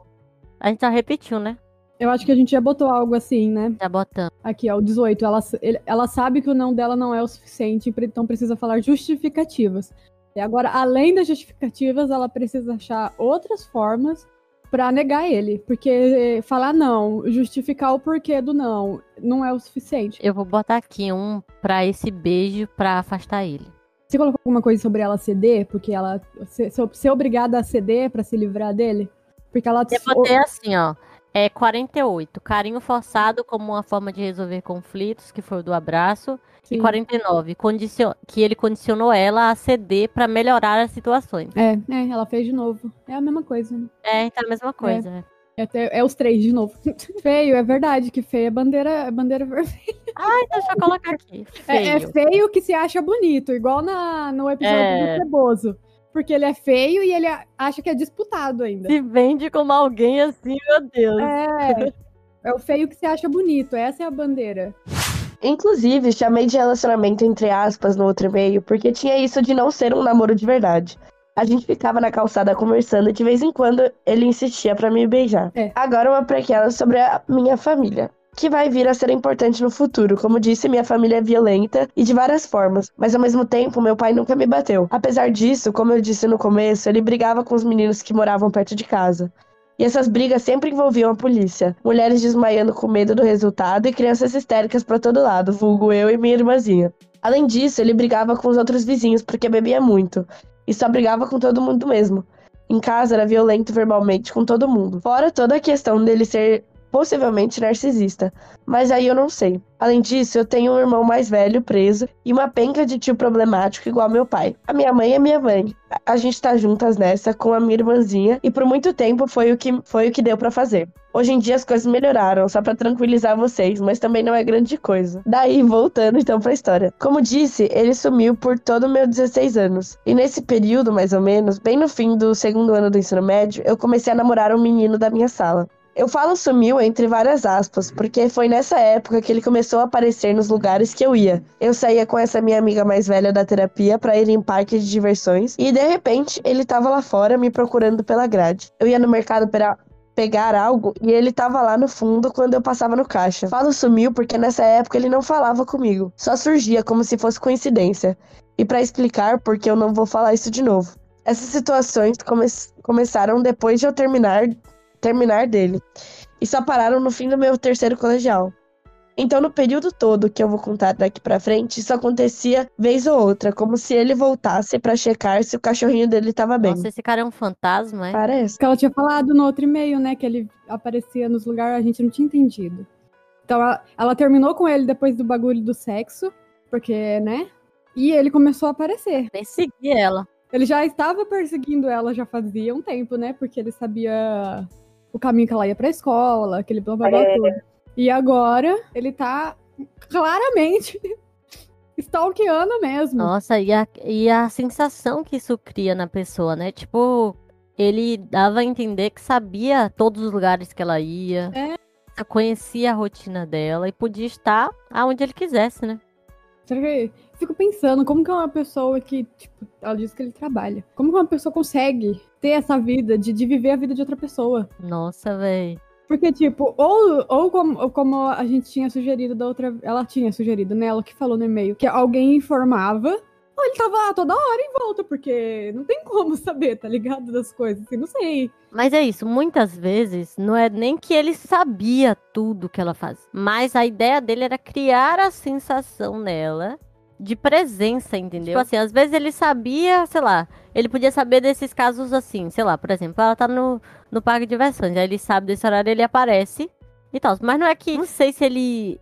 Pode ser que sim, mas muitas vezes pode ser que ele nem sabia exatamente a rotina dela diária, de todos os dias, não sei o quê. Mas a ideia era o quê? Criar a sensação de que ele tava sempre ali. E aí, mesmo que ele não aparecesse no lugar, ela ia ficar com a sensação de que, tipo assim, ele sabe onde eu tô, ele pode aparecer a qualquer momento. Então, criar essa sensação de que ele tá sempre presente ali, que ele pode aparecer a qualquer momento ali na, na vida dela.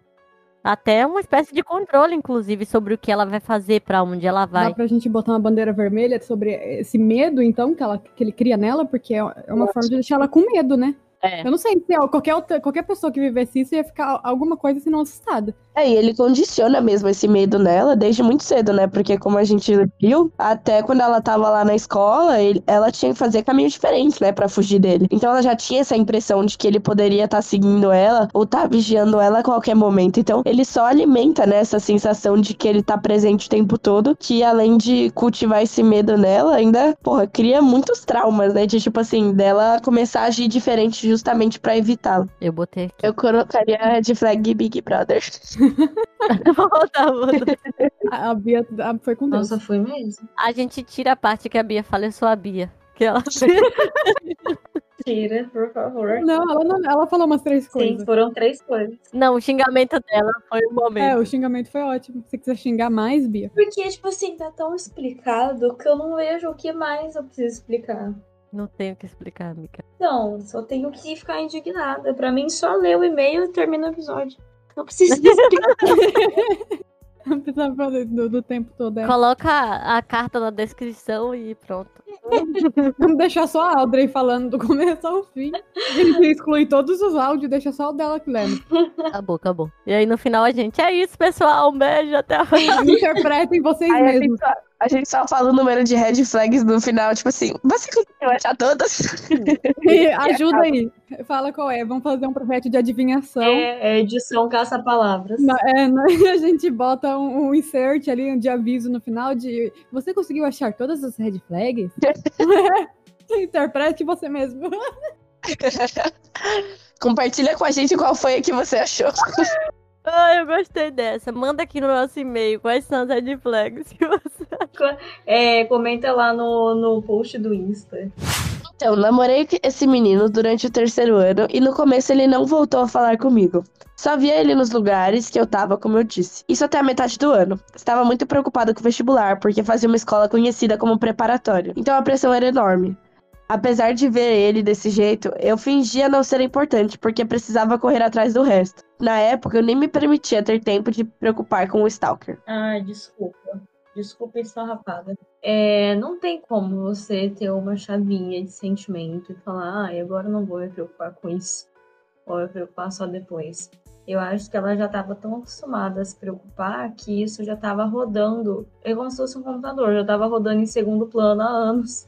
Então só continuou e ela botou o foco maior no que ela queria que rodasse em primeiro plano. É verdade. Como é o caso do, do vestibular, mas eu não acho que dá pra desligar isso. Né, eu, eu acho que é tipo também no, na questão de não fazer nada, né? Porque se o cara tá começando a aparecer nos lugares, e em lugares que tem outras pessoas, tem outras pessoas vendo que ele tá lá, que ele. e- e, sei lá, eu acredito que dava pra dar uma denunciada ali, assim, ou pelo menos informar as pessoas que isso tava acontecendo. Ela não falou que ela fez isso, então às vezes é mais tipo, não vou fazer nada, né? Porque não, tenho nem cabeça pra isso, não tenho nem cabeça pra fazer alguma coisa. Porque tô há tanto tempo nisso. Tem até um lance da exaustão mental, né? Sim. Tipo, rola ali no automático, você acha que não tá fazendo aquilo, mas na verdade você tá, só que você é isso, tá a- o hábito, né? É. Faz com que pareça que aquilo ali não, não tá trabalhando, mas tá.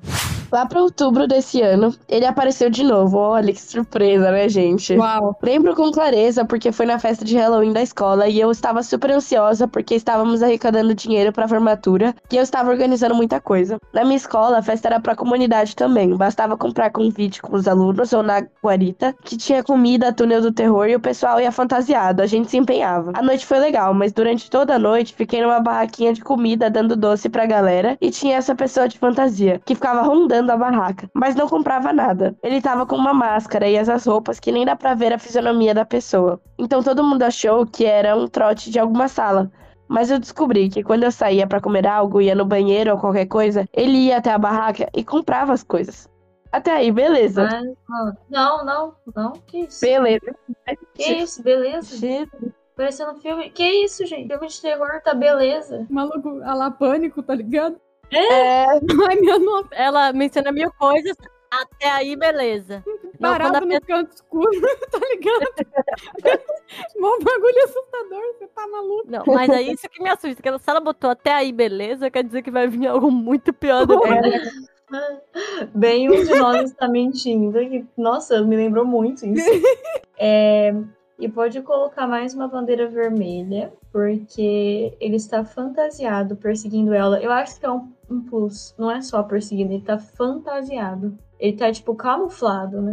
Quase preparando pro sequestro, tá ligado? É, tipo isso, gente. É o tipo de cara que eu ia pensar que ele tem um porão no porão pra botar alguém escondido. Gente, isso é muito coisa de filme. Nenhum filme de terror conseguiria chegar nesse nível aqui. Eu acho que o até aí, beleza? Porque, tipo, a gente deduz, óbvio, né? Que é ele, é o imbecil lá. Fantasiado que nem a porra de um maluco perseguindo ela. Mas ela falou, tipo, a gente achava que era algum trote. Eu acho que até aí, beleza? Porque ela nem sabia que podia ser o cara, tá ligado? Era uma festa de Halloween, podia ser alguma sala tirando sarro com todo mundo. Sei lá. a gente, ela foi, ela foi boazinha ainda de pensar que era um trote, tadinha. Ela nem imaginava que ia ser o filho da puta. Eu acho que ela queria acreditar né, nisso, que era melhor. Nossa, gente, que desgraça. Ai, minha nossa. Achamos estranho, mas a vida segue. O ponto é, depois disso ele voltou com outro número, me mandando mensagem. Eu não respondi, porque na época já tinha WhatsApp e eu não tinha mais SMS pra responder. A mensagem dele era: Eu conseguir ajudar vocês? Gente, a pergunta do cara. Véi, Ai, não é possível. ele sempre volta como ajudante, né? Ele ama ajudar as pessoas. Síndrome de ajudante. Ele acha que, que ele tá fazendo alguma ação social, não é possível. Ah, Que é alguma coisa. Pelo amor de Deus. Coloca mais uma bandeira vermelha. Tentativa de ajudante em massa. Não é possível. Esse cara, ele se acha. Ele deve trabalhar como ajudante profissional, não é possível. Porra. Ah, Sabe a pior parte? Olha só a, a coisa. Ele se faz pra ela desse jeito de que, que faz as coisas por ela, pra ajudar ela, pra ela evoluir como pessoa, pra não sei o quê. E ao mesmo tempo ele demoniza ela como se ela fosse uma- uma- um vilãozinho da Disney. Porque ela é psicopata. Mais então, uma bandeira vermelha. Barroco, pode colocar aí. Cara é barroco. Tá divinizando a mulher ao mesmo tempo que demoniza ela. É tudo aqui, ó. Ah, eu posso tocar, não quero tocar, meu Deus. Gente, ele é um barroco, ele é clássico. Pode colocar aí, Gregório de Matos. Ele é o bonzinho da história, o sofrido, que sofre É? na mão da menina. E ela. Ai, Deus meu, não posso tocar essa. Ah, pelo amor de Deus. botei duas red flags. Um pra Gregório de Matos e outra pra Barroco. Gente, mas é, é muito assustador, porque assim, olha o comportamento desse cara. Ele vai lá, a- tirando o fato da fantasia toda, mas tipo assim, ele fica lá parado olhando, rondando a barraca. E ele não compra nada enquanto ela tá lá. Ele só compra quando ela vai, tipo, no banheiro, ou quando ela sai da barraca. Qual que é o problema dele? Tipo, ele. Ele evita ela, mas ao mesmo tempo ele quer criar nela essa sensação daquela presença de, o tempo todo. Mas ele tá lá comprando. Mas justamente quando ela não tá. Então essa manipulação, até numa coisa ridícula dessa, ela continua. Porque olha, olha que bizarro. Imagina você tá lá e aí você vê o cara estranho. E aí você descobre que o cara estranho só tá comprando bagulho quando você sai da barraca. Que tipo de problema? Sim, Sim. Ele. Se a gente não colocou gaslighting, agora é hora de começar. Porque. Tem. Ah, bom, porque. Mano, ele tá permeando pra ela achar que ela tá louca nessa atmosfera, entendeu? É loucura. E olha só, ela disse que todo mundo achou que era trote. Então, o pessoal, tipo, uma festa de adolescente, gente. Tinha um cara estranho fantasiado. É o único cara estranho todo fantasiado, tá ligado? Ah, vai ser trote, sim. E o pessoal deve ter começado a pensar: ah, gente, o que, que é? Será que é alguém fazendo alguma coisa? O que, que será que é? Um maluco parado no canto escuro. e aí ela sozinha, quando descobre que o cara vai lá, só a hora que ela sai, imagina, ela sozinha pensando: ai, não é trote. Ele tá vindo aqui toda vez que eu saio. Não tem como isso ser alguma coisa, alguma coincidência, tá ligado? Imagina ela dentro da cabeça dela pensando isso sozinha, tipo, ai, ai meu Deus. É, e aí cria esse medo nela. E o pior, depois ele vai, vai e pergunta, né? Ah, consegui ajudar vocês? Então, tipo assim, ela fica morrendo de medo do cara absurdo, ridículo, pra depois ela. Qualquer momento que ela for falar alguma coisa, vai ser tipo assim: Não, mas olha como eu tava lá, eu tava ajudando, eu comprei até as coisas pra ajudar, sabe? E ela tá, tipo, você tá comendo à toa. Eu não tava sendo estranho, eu só tava querendo ajudar. Então ela vai sentir esse medo, sim, e ele vai conseguir eh, manipular ela mais uma vez, falando que ele tava ajudando, né? Sim, gente, o bizarro fantasiado era ele, sendo cada vez mais bizarro.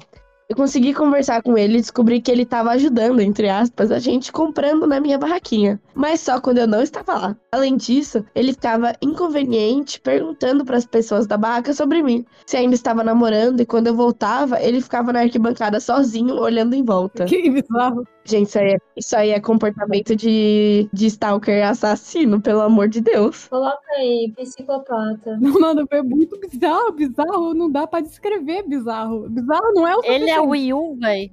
É o, é o cara do Yu. É isso Eu tô ficando igual a Bia já, sem palavras. Exato. Gente, não tem mais como. Que isso. E ele se supera, né? Quando a gente acha que já tá bom. Não. Não. É. Não, eu tenho certeza que vem muito mais por aí. É isso que eu tô me preparando aqui. Quando a gente acha, minha nossa senhora. Como ele começou a me mandar WhatsApp, no começo eu até conversei achando que ele tinha superado, sei lá por quê. Mas ele foi o quê? Novamente bizarro. E foi dessa vez que aconteceu aquilo de ele dizer que eu tenho minhas fontes sobre descobrir onde eu morava. Eu me mudei lá pra junho, nos meus 17 anos. Foi aí também que ele começou com um papo de eu vou esperar você me amar de volta. E eu dei um chega pra lá nele pela primeira vez, porque eu tava namorando e tal. E ele sumiu mais uma vez, como eu disse, no fim do meu terceiro ano. Gente, ele descobriu onde ela morava. Ela tinha falado no outro e-mail que ela se mudou algumas vezes e ele falava que descobria, né? Então foi aí, ó. Ela já tinha se mudado e ela se mudou de novo. Eu vou esperar você me amar de volta. De cair o cu da bunda, né? E, é, ó, então ele começou com o papinho quando ela tava com outro cara, né? Tô Sim. tentando acompanhar aqui muita coisa. Sim. Sim, gente, o bizarro fantasiado era ele, como se a gente nem tivesse suspeito. É, Ah, que surpresa, hein?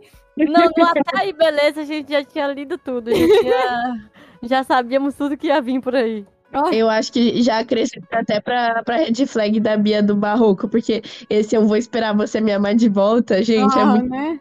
possível. Não, não, não é não. Eu ia falar que tá mais pra um. Ele é trovador, isso, coloca aí mais uma. Ele é trovador. Nossa, eu nunca ia lembrar esse nome. Eu também não, travador, velho. Precursor do sertanejo raiz. Eu, nunca ia me lembrar disso. Você tá até É parece. elas estão frescas no vestibular e eu não tô É, tão fresco é ótimo. É, ga- é, gata, você tá, tá fazendo fez vestibular faz pouco tempo. Eu nunca mais estudei nada disso. É, enfim, tipo assim, ele é trovador por quê? Porque ele fica toda hora, ai, Deus meu, Deus meu, é, que sofrimento, quanto do meu sal são lágrimas de Portugal, e blá blá blá, e blá blá blá. Gente, vou esperar você me amar de volta, pelo amor de Deus, para com isso, volta pra 1500, gato. Tem que explicar essas bandeiras aí. É, tem que explicar. É porque o trovadorismo, gente, ele é precursor do, do sertanejo, entendeu? Sabe esse sertanejo sofrência, esse Jorge Mateus da vida, você aí que gosta disso? Você coloca aí, cantigas trovadorescas e vai estar em galego português, não vai dar pra entender nada, mas é isso aí, gente, é igualzinho ele. Porque a hora que a Issa falou, eu tava tipo assim, ó, já em outro interface de mundo, e ela falou, vou esperar você me amar de volta, e eu voltei, transcendi de volta. Voltei ao meu espaço. A, a, a Bia precisou de quatro páginas só. quatro páginas pra retomar. Eu tava vagando em terras obscuras. E aí agora eu consegui me encontrar. Foi o chamado. Foi só preciso oito palavras pra Bia retornar pra nós. Agora, então faltam as três últimas vezes. Aos 18, aos 19, quando eu ameacei ele, e aos 23 com o presente, seguindo a linha. Aos 18, foi simples o retorno dele, parecido com o dos 17, no fim do terceiro. Um pouco menos bizarro. Eu estava trabalhando e tirando carta na época, e o relacionamento do ensino médio estava em declínio completo. E ele apareceu logo antes do término. Parecia que ele pressentia, e eu comecei a conversar com ele nessa vibe, achando novamente que as coisas tinham mudado. Porque quando ele soube que eu estava para terminar, o modus operandi mudou. Ele virou meu amigão até eu terminar. E ele voltar com um papinho de um dia você vai me amar, entender porque eu persisti por tanto tempo. E eu até tentei ficar com ele mesmo, porque ele queria beijar alguém diferente. Eita pô. Porque eu queria beijar alguém diferente pós-término. Mas não rolou, porque ele veio com um papinho de eu estar usando ele. Sim, ele veio com um papinho moralista. Gente. Tantas questões aqui, né? Porque assim, Nossa. tem o rolê de, se ele, de, de ele se fazer de amigo É. quando as intenções dele não eram nada amigáveis. Tem outra questão de que, tipo assim, ele se aproveita de um momento de término, onde a pessoa tá ali, né, ferida emocionalmente, tá sentindo várias coisas. É, muitas vezes sente falta de algum afeto, e aí vem um pouco de carência também. Então, tipo assim, era um ambiente perfeito que ele podia o quê? Florescer. E aí ele ainda assim cola. Nossa, e essa utilização de tipo, ai, você tá me usando, não sei o quê pra criar mais uma vez uma ideia nela de tipo assim, ai, você tem que ser mais grata por mim, tipo, eu mereço muito mais do que isso, porque olha como eu sou um cara fenomenal. Muitas questões. Vou botar isso aqui. Tipo, tá me usando pra superar o ex. É, Coloca aí, síndrome de guardanapo. Mais uma bandeira vermelha.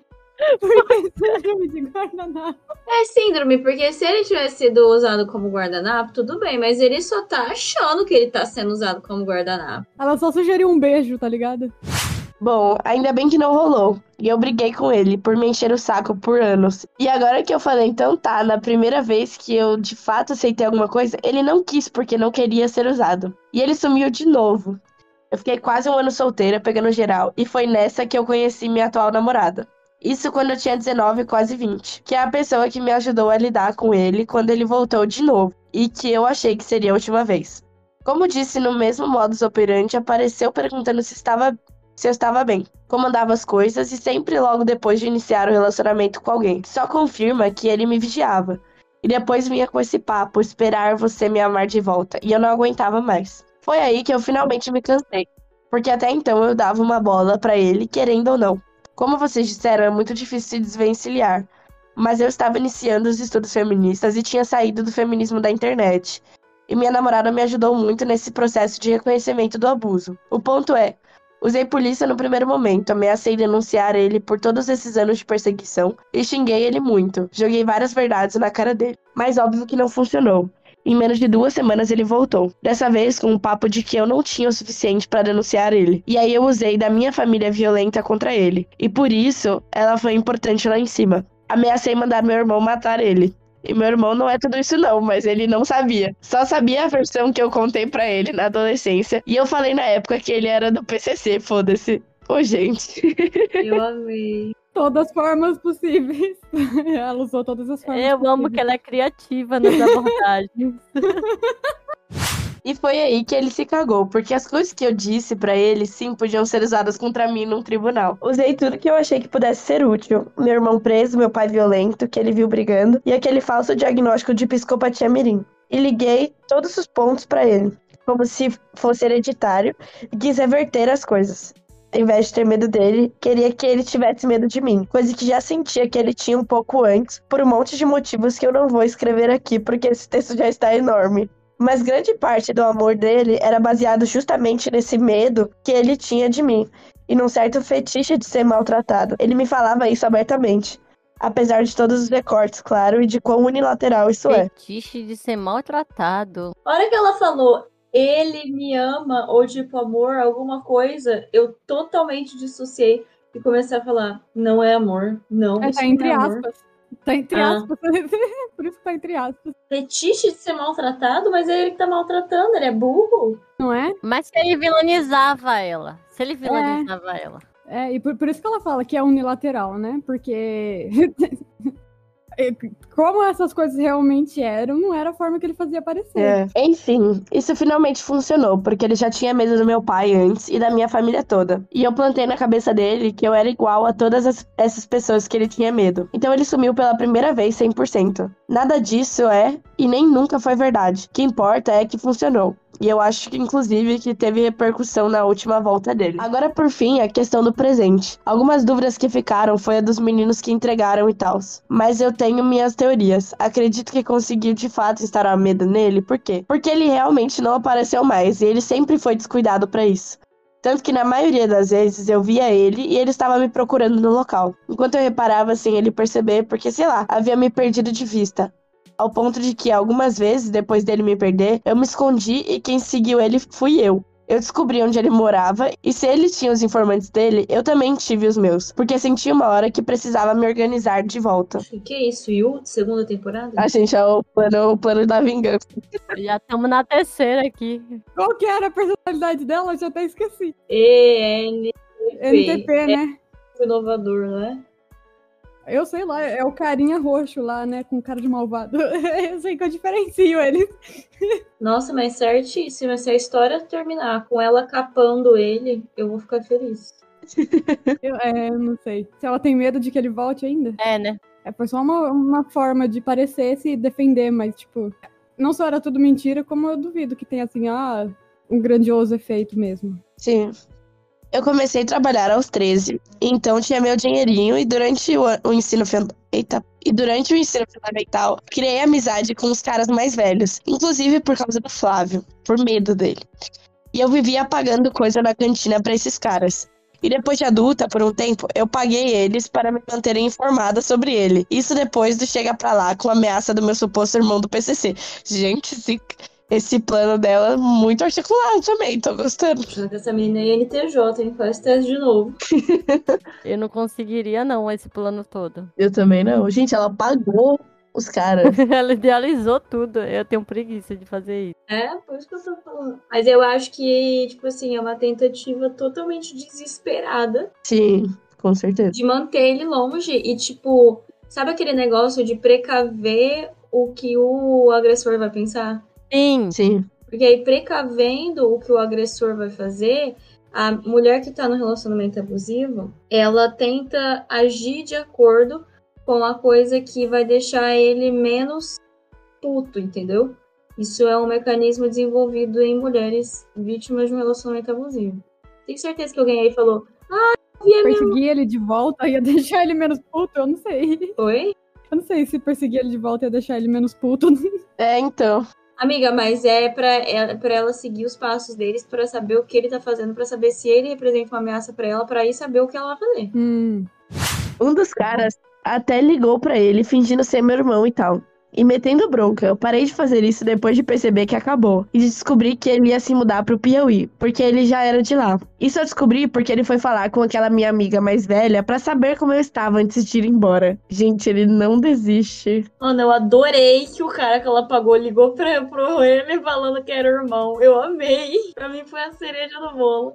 Esse é o ponto alto dessa, dessa carta aqui, velho. Não tem. Não é difícil, né, ser o ponto alto aqui, mas tudo bem. É difícil ser o ponto baixo, né? Que tem tanto. Vamos, né? Tá acabando, pelo menos. É, graças a Deus. Minha nossa, que as energias foram embora. Não, sabe o que, que eu tô imaginando? Que quando a gente acabar, quando a gente chegar no final, vai ter a foto dele. Mais uma vez. De novo. Alguém quer ser a benfeitora desse lá e apagar. Vai parecer lembrancinha de festa, sabe? Que horror. E eu percebo que essa última volta dele é como se fosse uma despedida mesmo, por causa disso tudo. Os meninos que vieram entregar não eram meninos de fato. Minha mãe chamou assim por causa da nossa mania de chamar homens adultos de moleque. Mas meu irmão disse que eles tinham na faixa da minha idade mesmo. Só estavam de bike, então eu acredito que tenha sido alguns amigos dele. Até porque descreveram o discurso dele com destreza sobre minhas características, que eu tenho certeza que ele repetiu por muitas horas pra eles falarem certinho. Fiquei com uma raiva, inclusive, porque poderia ser um dos amigos que me xingava por SMS na época do nosso namoro. E acredito que deu certo, porque foi a forma mais covarde que ele achou de me perturbar de novo. Com um presente que carrega um falso significado de uma época recheada de problemas. Mas que pra ele deve ter sido o melhor período da vida dele, porque me conheceu. Ele me disse isso várias vezes. Enfim, garotas, acho que é isso. Escrevi tudo que eu me lembrava e pode ter passado algumas coisas, ou até deixado mais dúvidas. Mas essa é uma história da minha vida que por muito tempo eu evitei e tornei uma piada, porque eu não queria enxergar o quão grave ela era. Todas as vezes que contei essa história foi em tom de graça, como se eu fosse abusador e não a vítima. Porque foi o que ele me tornou por muito tempo. E era engraçado, porque ele merecia na minha cabeça que eu fosse abusiva com ele. Mas na verdade eu era só uma criança tentando inverter as coisas. Ai, gente, que tristeza. Plantou no final. Plantamos. Plantamos quantas, quantas florestas? Ai, gente, eu, só, eu, eu que gravei na real, porque aqui eu tava. Eu tô no celular e aí tava os parágrafos cobrindo tudo. Aí eu rodei mais um pouco apareceu a foto. Ai, que horror. Mas já deletou, já deletaram, já deletaram. Ah, Eu deletei a foto. Pra mim, continua aqui, gente. Ah, você não deve estar no online. que eu deletei mais, fui mais rápido. Eu desci rapidinho e fiz assim. Ai, credo. Thaisa merece um prêmio hoje, por isso. Merece muito, velho. Que homem feio, meu Deus. Ah, o Dri lá olhando pra ele.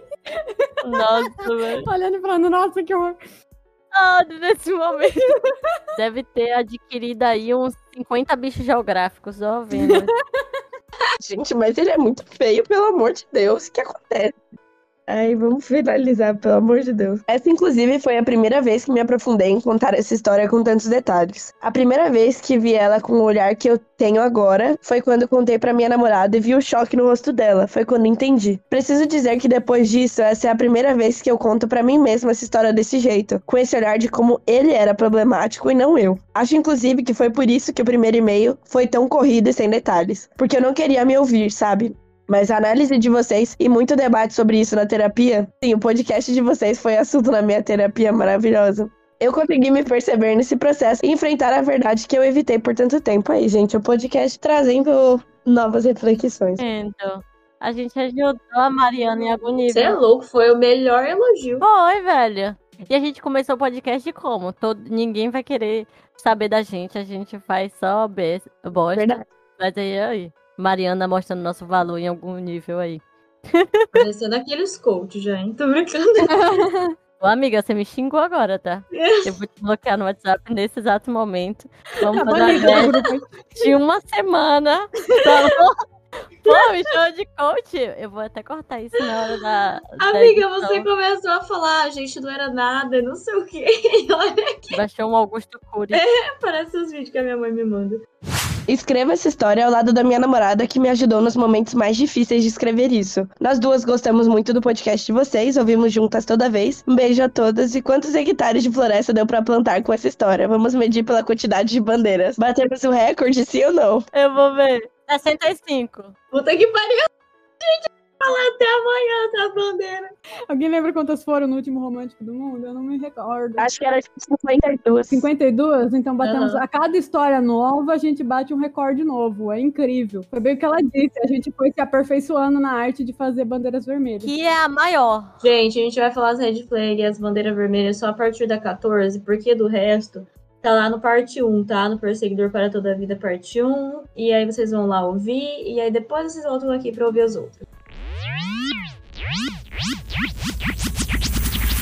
Bandeira vermelha. O momento em que a gente apresenta todas as red flags que esse macho apresentou no episódio. 14. Perseguiu ela até a fase adulta. Gente, sem explicação, a gente só vai ler, tá? 15. Se mantinha próximo de menores de idade e estabelecia relação de confiança. 16. Ele cria uma identificação intencional. Diz que não gosta dos caras também e não se sente parte. Desculpa. 18. Ela sabe que o não dela não é suficiente, então precisa falar justificativas. 17, ele é super insistente. 19 a gente colocou vai tomar no cu chato do caralho. A, a vigésima é que ele é advogado. E é isso aí. 21 primeira, o não dela não vale a ponto de ela ter que recorrer ao pai pra assustar ele. 22 manipula a ponto de dizer como ele gostaria que a Mariana reagisse às situações, como, por exemplo, para brigar com o pai dele, por ele. 23 ele pressiona ela pra beijá-la, pra abraçá-la. A 24 é que ele instiga conflitos familiares. Por exemplo, a briga com o pai que ela trouxe. 25 mostrava que ela não tinha escolha, né? Então que ela, ela não poderia impedir ele. 26 usa das inseguranças dela para mantê-la no controle. 27 ele é um babaca.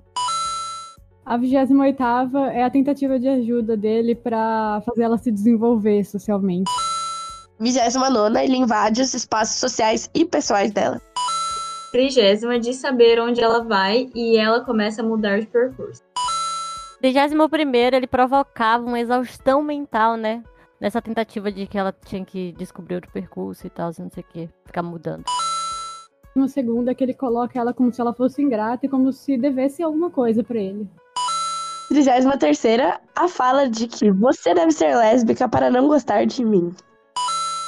34 abraços forçados. 35 ele força tudo. 26 é a importunação sexual, né? 37 e a, com o tempo as violências iam se intensificando. 38 fetiche por banho. O que, que é isso? 39 faz ela se acostumar com uma ideia por mensagem pra depois conseguir fazer isso pessoalmente. Ela tinha que mentir pra família e criar situações pra ficar sozinha com ele. 41 ele dizia que tinham meninas que queriam fazer sexo com ele para provocar ciúmes e insegurança. 42 se coloca como alguém requisitado. 43 ele cria a sensação de que ela pode perdê-lo caso ela não satisfaça os desejos dele. 44 é que ele coloca ela numa situação de se comparar com a outra menina. 45 coloca nela uma sensação de culpa a todo momento. 46 vilaniza ela. 47 ele distancia ela da família. Oitava é que ela precisa fazer carinho de- forçada como uma forma de resolver os conflitos entre eles. 49 condicionou ela a ceder para melhorar as situações que ele causava de briga.